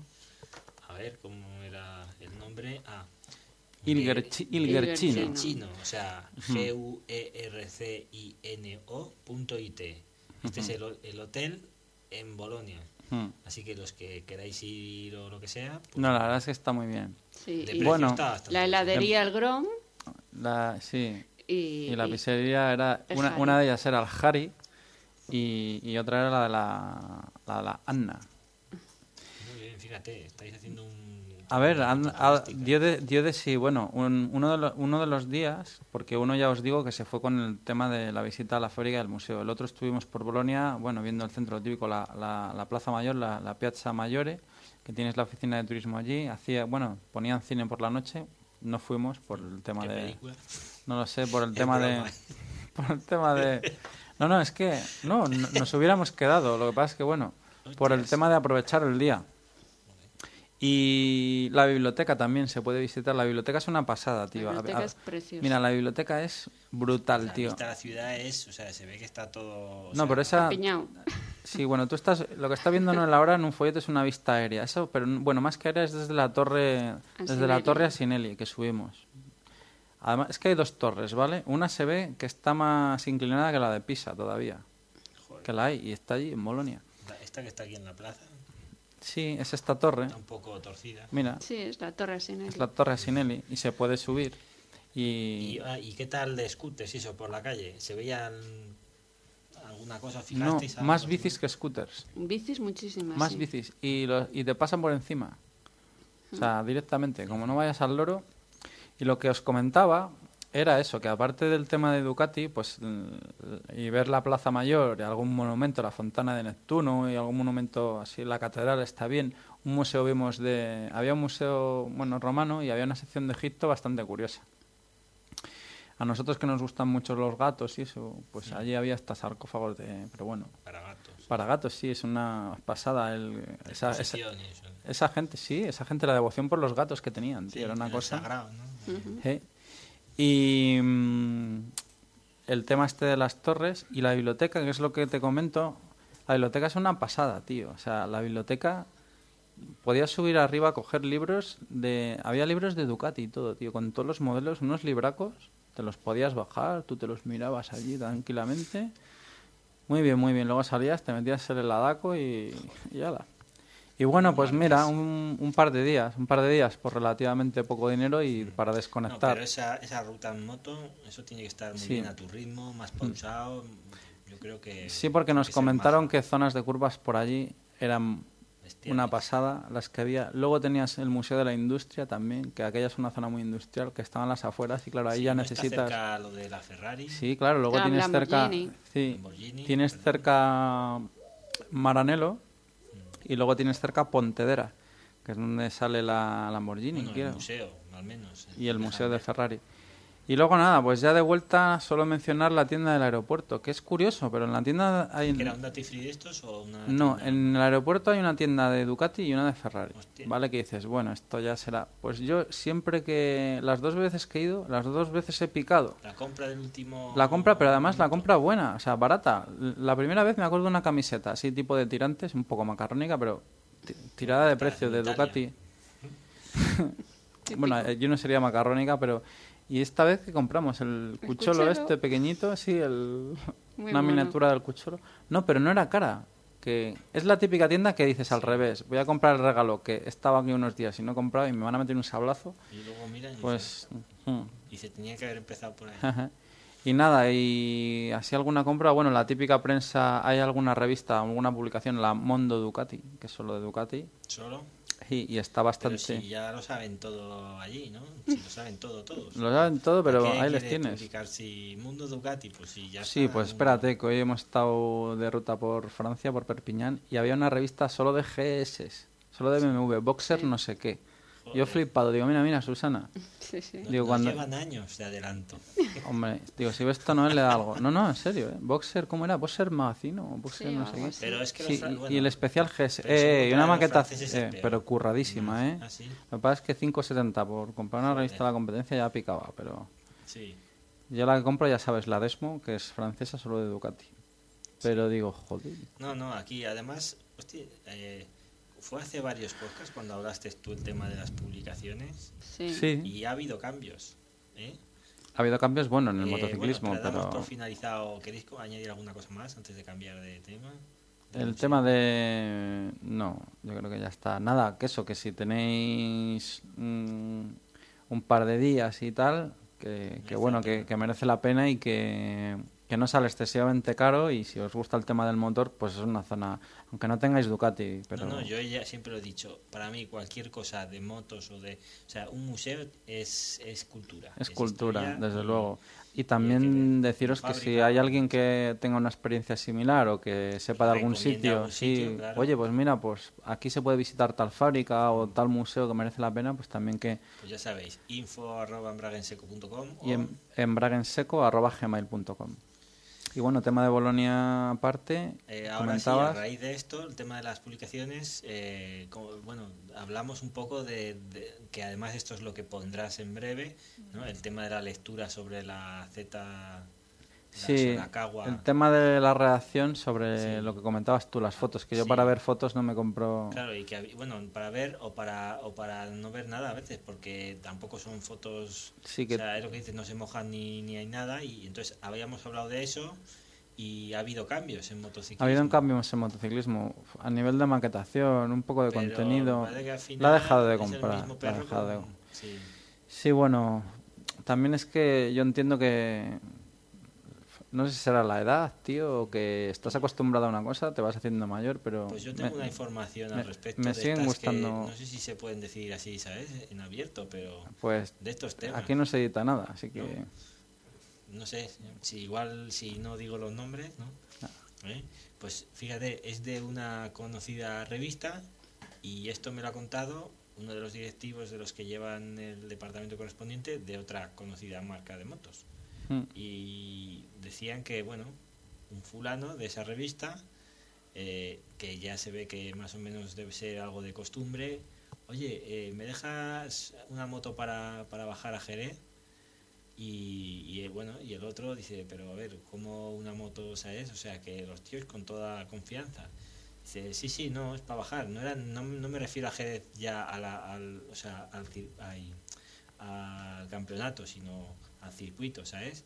Y dice, pero tú vas a, vas a hacer algún reportaje, vas a hacer... No, no, no. O sea, es coge la moto, se baja a hacer unas tandas con una moto, se, ¿sabes? Se hace 600 kilómetros y luego allí se acaba de fundir las ruedas, ¿sabes? Y así, por todo la filo. Y, lo- ¿sabes? y luego te las Y devuelve. entonces el otro decía, vale, si ya no son los 600 kilómetros.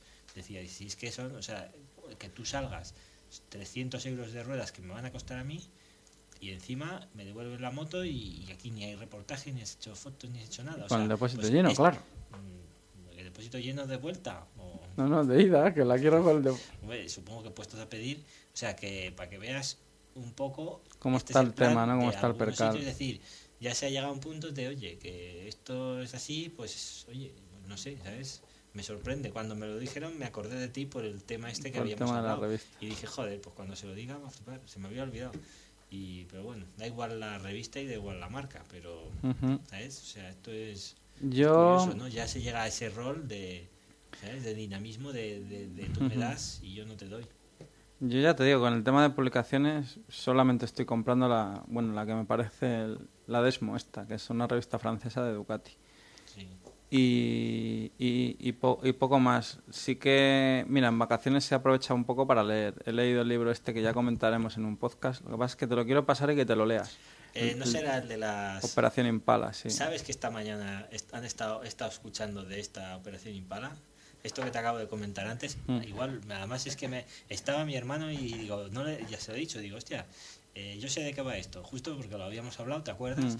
Pues resulta que exactamente Montesa, cuando hizo el cambio, digamos, de lo que eran sus motos más o menos mm, de diseño hasta ese punto, hasta que entró la, la Impala, que era un pequeño salto, ¿no? Eh, fue cuando salió, en los, eran los 60, si no me equivoco, Sí. y salió justo esto, o sea, es decir, para hacer la prueba se llegaron esas cinco impalas con el chip, lo decían así, Mm. eh, 20.000 kilómetros en las peores condiciones en África, eran además cinco modelos que ni siquiera eran de producción, o sea, que eran los de Pues los que se usan de, vamos, dime, dime, que lo debería de tener. pruebas, sí. ¿no? O sea, Mm. cuando estás haciendo el modelo y, Mm. y que bueno, oye, de- aparte de lo que comentas en el libro, que salir salieron perfectamente. Y además raíz de eso es que la Impala Bueno, eran eh, cuatro, sí. se ve por Barcelona, según- Eran, eran cinco, cinco tíos de Barcelona que se hacen en África de punta a punta. sí, En el, mira, en, en el 62, en el año 62, a los mandos de tres pequeñas motos Montesa, tres Impalas y un, y un Land Rover. sí. Y, y bueno, pues, pues, que, que, oye, que fue una cosa, digamos que dentro de, de cómo está el mercado de la moto aquí en España, que no había contado con ningún apoyo por parte de, de Hmm. gobiernos y demás, y que bueno, era una, en aquel momento te digo que era igual el, el punto dorado de, de Montesa y de, de- de la, bueno, de la fabricación de motos en España, me llamó la atención cuando lo recordaron porque eh, se ve que para ellos tuvo mayor trascendencia de lo que igual hoy podemos decir, porque hoy hacer viajes por todo el mundo lo ves a cualquiera, pero imagínate esto entonces en España, un país como el nuestro, o sea, de hacer Mm. semejante ruta. sí, ya hablaremos, ya haremos un podcast, en un podcast, cuando te lo hayas lo has leído, leído del todo? yo me lo he leído del todo, en- pero quiero que te lo leas tú y así en un podcast ya podemos comentar la jugada. Pues hoy me ha sorprendido mucho En- cuando lo estaba comentando, el, era eh, el hijo del fundador de, de Montesa. Eh, el apellido ahora no me acuerdo. Bueno, es, ¿cómo se llama el de Montesa? ¿Te acuerdas? Los Vigas estos o no, no será el director Bueno, o- un- bueno, sí, es de total. aquí, es de aquí, de, de la zona, o sea, es un apellido eh, conocido. Bueno, el caso es que sí, sí, es un tema interesante, ¿no? Porque son las bases de lo que hoy no existe en España. Que quitando Derby, que ya ves, o sea, eh, Mm. era un- fueron unos años en los que se, se hicieron cosas bastante buenas. Ellos decían que, que tanto Montesa como Bultaco como alguna otra, Sí, decir, Osa. pero sobre todo Osa que vuelve, por cierto, Sí, con una pero bueno, eso es un Sí. poco, hay que cogerlo con pinzas. Mm. Pero Montesa, que llegó a ser el máximo exponente, sabes Mm. que, bueno, incluso exportaba a Estados Unidos, incluso llegó a exportar a Japón, o sea que tenían un mercado ya y una bueno y una solera afuera se, eran valoradas las motos ¿no? Mm, que pasa el, Y bueno, el desembarco de los dice japos que, bueno, fue, fue el tema ese sí realmente ellos dicen que nada más llegar claro dice que una fábrica de, de motos japonesas de entonces eh, Yamaha mismo cogía y, y- y en dos días, o sea, el día 2 de enero, había fabricado ya 20.000 motos, que era justo la producción de, de Montesa de todo un año. O sea, dice, en dos días ya han hecho ellos todo lo que hacemos en un año. Claro, se fue a pique, ¿no? Eh, principalmente por eso, claro, en España... Bueno, no se fue a pique, al final, al final se, se unió al enemigo, unió, digamos, cogiendo la distribución. O sea, hubo, que hu- hubo por salvar, porque dice que ya llegaban a un punto Sí, que, claro, sí. por salvar... Bueno, también, oye, en su época había que tener, que había que ahí. ser, había que tener la cabeza fría, bueno, la- bueno, supongo que la cabeza fría del comercial, frío y calculador, porque Voltaco no quiso coger ninguna distribución y de hecho se fue al garete por mucha Eh, pasión y mucho tal. Y Montesa, sí. bueno, dijeron, pues vale, pues no, con ahí, esta bueno, gente no hay nada que hacer. no, exacto, Pues mira, vale, pues voy a distribuir, sí, voy a distribuir su producto trabajos, y historia. todo lo que todo el que quiera el producto de esta gente va a pasar por mis manos y aquí taca taca pagar. Fíjate que eh, Bultaco cogió y, y fue, me parece, el primero en importar, bueno, consiguió importar motores Yamaha. ¿sabes? O sea, hasta ese momento no había precedente de algo así, ni en otros países europeos.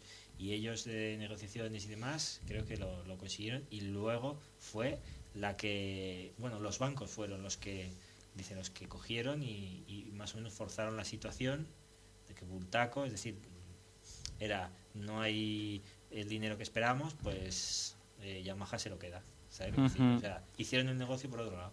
Y a los mismos a los que ellos beneficiaron en un momento fueron los que se los llevaron por delante. Pero bueno, es una tradición y esto es un documento casi, no sé. Ya lo miraré cuando lo lea, pero... Hay un... Es que también lo leí en un, en un blog, pero no recuerdo dónde. Hay un tío que se inspiró también en este libro y se hizo más o menos la misma travesía. No sé si tiene un libro publicado también, ya lo miraré. Como moto actual. Hay, sí, como moto actual. No sé si hay una página, esta la de libro motor, que viene también de todos manuales, el típico aquel de Arias Paz y todo esto. Y hay algo de literatura del motor y creo que puede estar allí. No sé si se lo hizo con un AGS, me parece también para variar. Y he estado buscando un libro, pero no para comprar, porque no voy a pagar 22 euros por el librito este de la biografía de Jorge Lorenzo, el, el por, de- el por fuera desde dentro. dijiste, sí. Pero, pero, Lo puedes revisar en una biblioteca. lo puedo revisar en una biblioteca y tengo curiosidad a ver qué, qué explica el, el paisanín este. Bueno, pues escucha, de lo de Operación Impala decimos que es el ISBN, el número de, del Mm. libro, por si alguien lo quiere buscar, 84 barra 96 43 7 barra 01 barra 9. Yo cuando eso ya me lo leeré y entonces en otro Mm. Bueno, podcast- supongo que alguna Manolo Maristain, o sea, Maristani, acabado en Y, es el, el nombre del autor. Operación Impala, 20.000 kilómetros en motocicleta a través de África. Supongo que por si alguien lo quiere buscar en alguna biblioteca, que oye, también es un... Es increíble. Las bibliotecas son filones. O sea, como, bueno, claro, es normal. Ahora fíjate, eh, la cantidad de gente que tenemos en moto, gente buena y gente con posibilidades, y la tradición que tenemos de la que casi no sabemos nada las generaciones actuales, muy poco. comparación. Es una lástima, pero bueno. No sé, algo bueno tiene que traer todo esto, ¿no? Y, y bueno, pues como te comento, las vacaciones, pues eso, un poquito de lectura, sí, siempre con el rollo de las motos y bueno, es algo de los que, no sé. Sí, el motor de fondo, yo qué sé. No es que no, yo creo que es de lo único que no desconectamos, pero ya no, Sí, no, quieras que no va ya nos gusta. Yo creo que es un hobby del que, ahí. del que nunca me Sí, cansaré. ves algo, ves algo y está siempre dándole vueltas a algo que hace relaciona. Con, sí, con las dos ruedas. Sí. Y, y nada, pues ahora saliditas por aquí, mañana salidita, ¿no, Susana? ¿Eh? Mañana otra vez, sí. Sí, Yo estoy hecho polvo, tío, sí. No, Tú no. no te quejas, o sea, ya te va bien. Mira, O sea, ya ya dormiré ¿cuánta- cuando me muera. Es que No, dices, tú directa- a las, directamente. dices, me levanto a las seis y media, no, pero ya tú a las seis y media igual, ¿no? Sí, Un clavo a las no seis y media, ningún- es que, que no me mía. queda más remedio, me suena el despertador al lado. Pero, tío, una vueltita. Sí. Que si te vas, venga, para allá Agostera, tal, un sube, un baja. Tu cafetito en el carril. Eso, Sí. Para todo lo demás, Mastercard. Está claro. Lo que pasa Sí. es que tú sacarte de la cama a esas horas. Pero si yo ya, si es que yo salí, si el problema es que yo ya sé que salí, salgo. Lo que pasa es que luego para ir atontado, Tú a, a las 6 de la mañana intentas arrancar la Yabusa y te das fallo de motor. Se te, mental, se te- yo ya se te enciende un meto la test- llave en la Sistine, me voy con la Sistine. Que no te extrañe que algún día no caiga, pero bueno. ¿Tú cómo tienes el tema de vacaciones? Al final, ¿cómo lo tenéis? ¿Vais a hacer a- Estoy- algo de agosto? Estamos trabajando en ello. Estáis trabajando en el tema de vacaciones. Sí, la verdad es que sí. No sé, a ver, en agosto la tercera de fiesta y quiero cogerme si puedo la anterior también. Porque ¿Tienes pensado algo, algún viajecillo, alguna salida? No o... puedo, tenía una invitación muy buena, Dinamarca y ir por toda Oh. Alemania, que es lo que quería, pero este año no tengo dónde dejar al perro y no, no Uy, podré. Pues Es que Eso no suena, esto es, ¿verdad? Eso no esto es lo que tiene ser rico, ¿sabes? Que no sé, digo, la mansión no la tengo aún acabada. no, me, y, no me digas que no marchas por eso. Sí. Madre mía.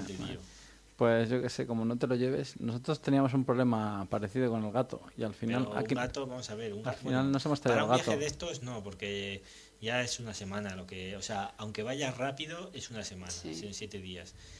Pero y acá y bueno y más algo más cansado y tal. También he estado la opción de ir en, en tren, que ayer el amigo este me ponía una moto con el servicio de Ducati de allí, que son ellos de Ducadanese, de los de Ducati de allí, uno de Mm. los fundadores, y me buscaban moto y íbamos por ahí, tenía que llevar nada más la ropa y tal.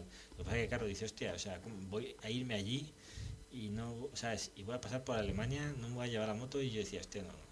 Pero bueno, en cualquier caso, aunque sean dos o tres días, que sí que aún tengo alguna opción más por ahí, también tenía pensada y tal, Mm. pero es lo que dices, un gato lo dejas dos días y aún aguanta, pero este... Claro, es que nosotros tampoco hemos podido. No perro queríamos de 30 marchar, teníamos más. de 30 kilos, ya lo habéis oído en algún que otro podcast, ¿Mm? perro de 30 kilos, digo, y bueno, pues no, no es cuestión. Nada, será eso, nada. acabar el Nosotros chalet podíamos y haber marchado- en el terreno, Mm. dejarlo y decirle a la asistenta, digo, oye, estos días lo cuidas. tal". Estos días, estos días el perro bien tratado. Sí, ¿eh? No, dos días lo Me puedes dejar. Nosotros aún así no podíamos haber marchado más días, pero por el tema este de dejar al animal solo no quisimos. Sí. Bueno, de hecho nos, me- nos pegó una bronca cuando llegamos. Dos Sí, días fuera y bueno. pero la traducción Estaría era diciendo, "Estoy hasta cabrones. los cojones Sí. de vosotros". No os habéis metido que me habéis dejado Pobrecita. Y encima sufriendo todo el viaje acordándonos Sí, de ella. es Sí, que- no, y luego hay, hay clínicas, hay, ¿cómo se llama? Centros de estos, ¿no? Sí. Dejarlos, pero es que yo es que me da Te da pereza te da pensar en cosica. ellos, Sí. tío. Sí, No, pero hay para de- perros, para gatos sí. no. Pero bueno, yo aún No, así habrá. creo que no podría dejarla. Ni en perro, ni Sí. gato, ni da mucha pena. Sí, bueno, hay gente que se los lleva y ya sabéis los transportines estos de Claro. perros y de todo. Sí. Yo, uno pequeño que tenía mi madre, lo llevaba aquí, alguna vez lo llevaba metido así en la chaqueta, como son de estos que no abultan. Sí, Mira, sí. aquí está. Bueno, quería aprovechar para comentar estas cosas que vienen a la mente. Estamos hab- hablando el otro día, eh, si te acuerdas, allí en la tienda, del tema de los neumáticos y demás, porque tú le habías comentado a, a mi compañero, le habías dicho que, hostia, dice, me han quedado las ruedas ya un poco, un Ah, poco escalonadas y tal, y le dijo, eso es sí. porque es un dibujo, bueno, es un dibujo mixto, ¿no? Es un dibujo Y- mixto y comentaba que tenía mucho, muchos cortes. Sí, tenía muchos que cortes. voy yo. Que a raíz de esto dije, esto lo tengo que decir en abierto, para que porque yo tengo una teoría que llevo tiempo Mm. que ha ido un poco... Es lo que decía, mirando. bueno, yo de lo que me quejaba es que hay una especie de escalonamiento en los, bueno, en los Scorpion Sync, Sobre los la Pirelli, las, las partes exteriores. sobre todo en la, no, en la delantera, en la trasera, están bien gastados. Hay una especie de escalonamiento, de tal manera que ya cuando últimamente cuando entras en curva o vas muy, muy, muy tumbado o vas muy... O vas en medio. o vas en medio. Claro, a mí me decía, me decía Nitu que es que llevaban tanto corte el dibujo que se hacen como una especie de cuadros de Sí. goma. Dice, y esos cuadros de goma, dice, se mueven. Es que Dice, aquí se es mueven. donde viene ahora lo- lo- o sea, mi investigación. Llevo tiempo observando tanto mis ruedas, empecé con unas, precisamente de la Yabusa, por el tema de que al ver, o sea, al ver eh, una moto de tanto peso, lógicamente es como llevar, eh, yo que sé, unos zapatos a alguien que pese 200 kilos, ¿no? Pues Mm. tienen que acabar destrozados. Y sí que se notó, es decir, cuando tú ves la goma eh, en la moto puesta, puedes verla mal, pero en el momento que la quitas yo siempre hago lo mismo. Cuando hay alguna rueda que me interesa ver, espero 10 minutos de- desde que la han quitado de la llanta, ¿vale? Mm. Entonces luego vas y digamos cuando ya ha perdido toda esa tensión de Mm. estar con el aire y demás, observas la rueda y ahí te das cuenta de cómo ha trabajado esa rueda o cómo la has llevado tú o un poco de todo. Y en estas observaciones de mis gomas y de las de gente que pasa por el taller, yo he visto lo siguiente. Por ejemplo, a mí no me gusta nada, nada, nada. eh, detesto los neumáticos que llevan dibujos rectilíneos porque he observado que aunque sea porque lo propio en la rueda, la rotación es el en, círculo, en la banda, en el sentido de la o sea, banda. Rectilíneos, formas rectas, ¿vale? Mm. Eh, sobre todo en trozos amplios. Mm. ¿sabes? Si es un pequeño corte recto, igual no, pero sobre todo cuando son trozos amplios. pienso que, claro, la- la- las fuerzas, cómo, cómo influyen en la rueda, ¿no? Según vas girando, aunque pueden ser también paralelas o perpendiculares, pueden ser en diagonal y demás, Mm. pero quieras que no, la rueda es algo redondo. Y en su construcción interna, todo, o sea, si ves los cordones metálicos de acero y demás, todo es redondo, es decir, todo es esférico, ¿no?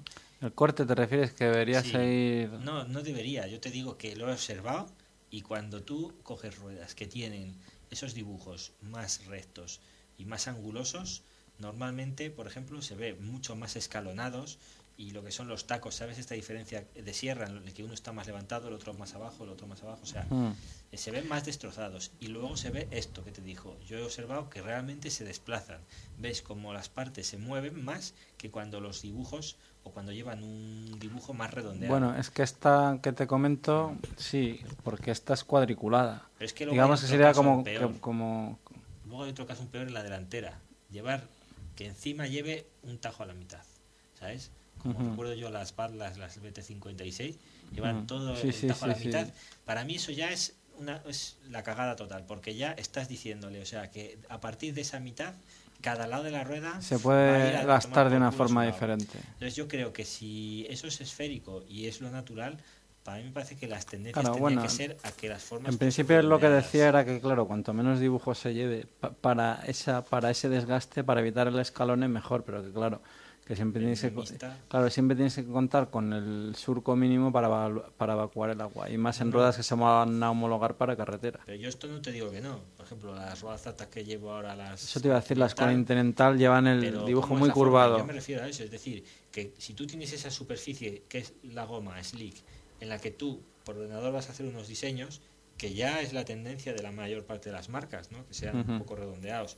Pero yo lo he visto, o sea, lo he comprobado, que cuanto más rectos sean los dibujos, ¿vale? Más posibilidades de que ese neumático se deforme. Y yo he visto en las mías con las ruedas con peso y acaban hechas polvo. Y cuando comparas con dibujos más naturales, con la forma redonda, eh, no están tan jodidas, ¿sabes? Es, es lo que dices, como que no, no está tan partido el, el neumático. Hombre, la verdad es que yo sé lo, lo único que, bueno, lo único que las puedo achacar a las Scorpion es una rueda que yo la calificaría como rara porque es como una especie de mixto trail asfáltico más asfáltico, parece como Es una rueda de, de fábrica. o en- da como parece como si fuera una rueda de taco, de taco de asfalto, Mm. pero que yo cuando la veía al principio tenía mis dudas, pero oye, eh, el compuesto debe ser blando, porque yo de agarre, yo de momento ningún, ninguna No, no, queja por el agarre, solo por. Solo el tema del escalón. En la trasera no está escalonada, por ejemplo, y te puedo asegurar que las tumbadas, bueno. Susana tiene un lateral de la bota rozada. O sea, atrás O en sea, una multi. para afilar cuchillos y tal, si Para te doy un juego que tengo en Si me das un juego, se los, me lo dejas. se los pones a Susana. No, no, es que yo, aquel día, yo no sé, ¿te acuerdas que Susana que hizo mucho calor y yo te decía, digo, a ver si es que por el calor las suspensiones, no sé, tío, han dicho basta. Digo, yo no me lo podía creer. O sea, sí. en una multi S, o sea, Que y- baje tanto. o sea, que baje tanto o que, que puedas tumbar tanto. O sea, la, la bota, la pastilla, bueno, la pastilla exterior de una Svertio Corsa rozada. Yo decía, no me lo yo miraba la estribera, miraba la distancia al suelo y decía, no puede ser. Y bueno, las mías sí lo entiendo, porque las mías rozan las estriberas, roza el protector del escape. Vale, yo vale, tiene un pase, pero joder, el que va atrás, dices, chico. Y ya te digo, la rueda está bastante entera, la de atrás, y no... Y Y... el gato, no está. al rato. No pienses el ratón que, no, que nos fastidia la grabación. Sí. Y, y vamos, lo que te digo, queja ninguna, lo único el escalonamiento. Ahora supongo que, claro, tienen 4.600 kilómetros. También he leído por alguna... He leído- no, es que hay mucho dibujo y, y atrás mucha profundidad. He leído, claro, y además esta moto la estamos usando dos. Que también tela con lo de usar la dos con el tema de los reglajes para arriba y para abajo de las suspensiones. Porque llevo un reglaje cojonudo para dos. O sea, he dado con el reglaje para dos. baja. Pero en el momento que se baja ella, se jodió, tío. No hay manera de. Se cae para dentro de las curvas. Pero bueno, es que. No sé. Empecé a tocar lo de la precarga, lo de los 3 centímetros de rigor y tal. Dejar las precargas bien. las compresiones más o menos partiendo de lo de fábrica un poco duras, Sí, un pelín. no mucho porque tampoco soy de frenar a saco en curva, entonces bueno, tampoco se me hunde mucho de delante cuando freno, tampoco salgo acelerando a saco, entonces tampoco se hunde de detrás. Y las tensiones vienen a ser prácticamente las de serie con algún clic más de, de dureza para que no extienda tan rápido. Sobre todo cuando sales de curva. Claro, como no frenas a saco y no se hunde, tampoco tiene que recuperar. Digamos, ya sabes Sí, que en detrás. Ducati la vas dejando correr en la curva, en vez de entrar, frenar a saco sí. y va La sola. Entonces se tiene que... Sí, sí, ya. Tú, Eso, tú a lo qué tuyo. sois, ¿eh? Pues eso. Qué maricones. Pero bueno, pero luego está la prueba de la Bonneville que pondremos y ahí es Bueno. donde yo he podido resarcirme un poco Hmm. de ir con tanto ducatista. ¿eh? Un día me la llevaré. Sí, sí, un día. Y... Y bueno, pues eso te, eso te cuento. No sé si nos dejamos alguna cosa. Uf, No, dos, hor- bueno, dos horas de podcast, ¿no? El- Sí, uf. es que este es el especial Vera- verano, el tío, especial lo veranito. Entonces, ¿qué haremos? ¿Uno de un tirón o luego lo editarás? No, no, es todo el El tirón. tirón, vale. Pues ya ahora, como igual como final, ya comentamos que había llegado la, la Bonneville. Entonces Hmm. he grabado aparte, porque claro, no sabía bien bien qué es lo que daría de sí o qué pasaría. He grabado una pequeña prueba. Eh, hay dos, dos cosillas. Una es que oiréis varios minutos de un zumbido. Lo siento, he intentado filtrarlo, pero es por estas cosas que estamos probando, métodos nuevos de grabación. Ya he visto cómo tiene que ir. ¿Lo quieres incluir en este podcast al Sí, final o está hecha ya, sí, que la meta. cuánto dura? Porque nos vamos a ir Media hora. media hora, o Sí, sea, nos vamos a ir a dos horas y media de para- Casi para dos podcasts. Pero bueno, mm, tú mismo. O no, no, editas po- o- podcast, no, no, o aquí no se edita nada. Vale. Y la historia es esa que, bueno, que es por eso, ¿no? Es la grabadora, lleva un disco duro interno y entonces cuando hay dos minutos que está hasta que se desconecta, bueno, un minuto al principio y después otro poco, que se oye un poco un pitido. He intentado matizarlo, pero bueno, no se oye. Lo que pasa es que luego más o menos es decente. Quizás tendrás que normalizar un poco el volumen. Entonces ahí os explico un poco de la Bonneville. Me he dejado algunas cosas en el tintero porque aunque he intentado hacer un guion varias veces, la verdad es que es de esas motos que las llevas en la cabeza y, y no te sale ponerte a escribir de ella. O sea, tienes que captarla cuando estás hablando. Así que al final dije, oye, pues fuera. Eh, algún dato que añadiría más a lo que luego vais a escuchar, que se me olvidó el tema del asiento, que es un poco durillo, como creo que la mayor parte tienden, pero hay asientos de gel y demás. Lo demás lo escucharéis ahora.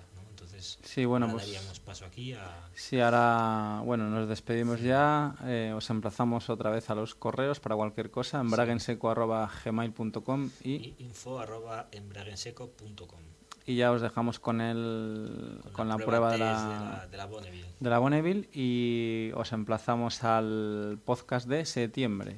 Bueno, Ya. de septiembre, pero por medio visitar la web porque subirás alguna cosilla, ¿no? Sí, sí.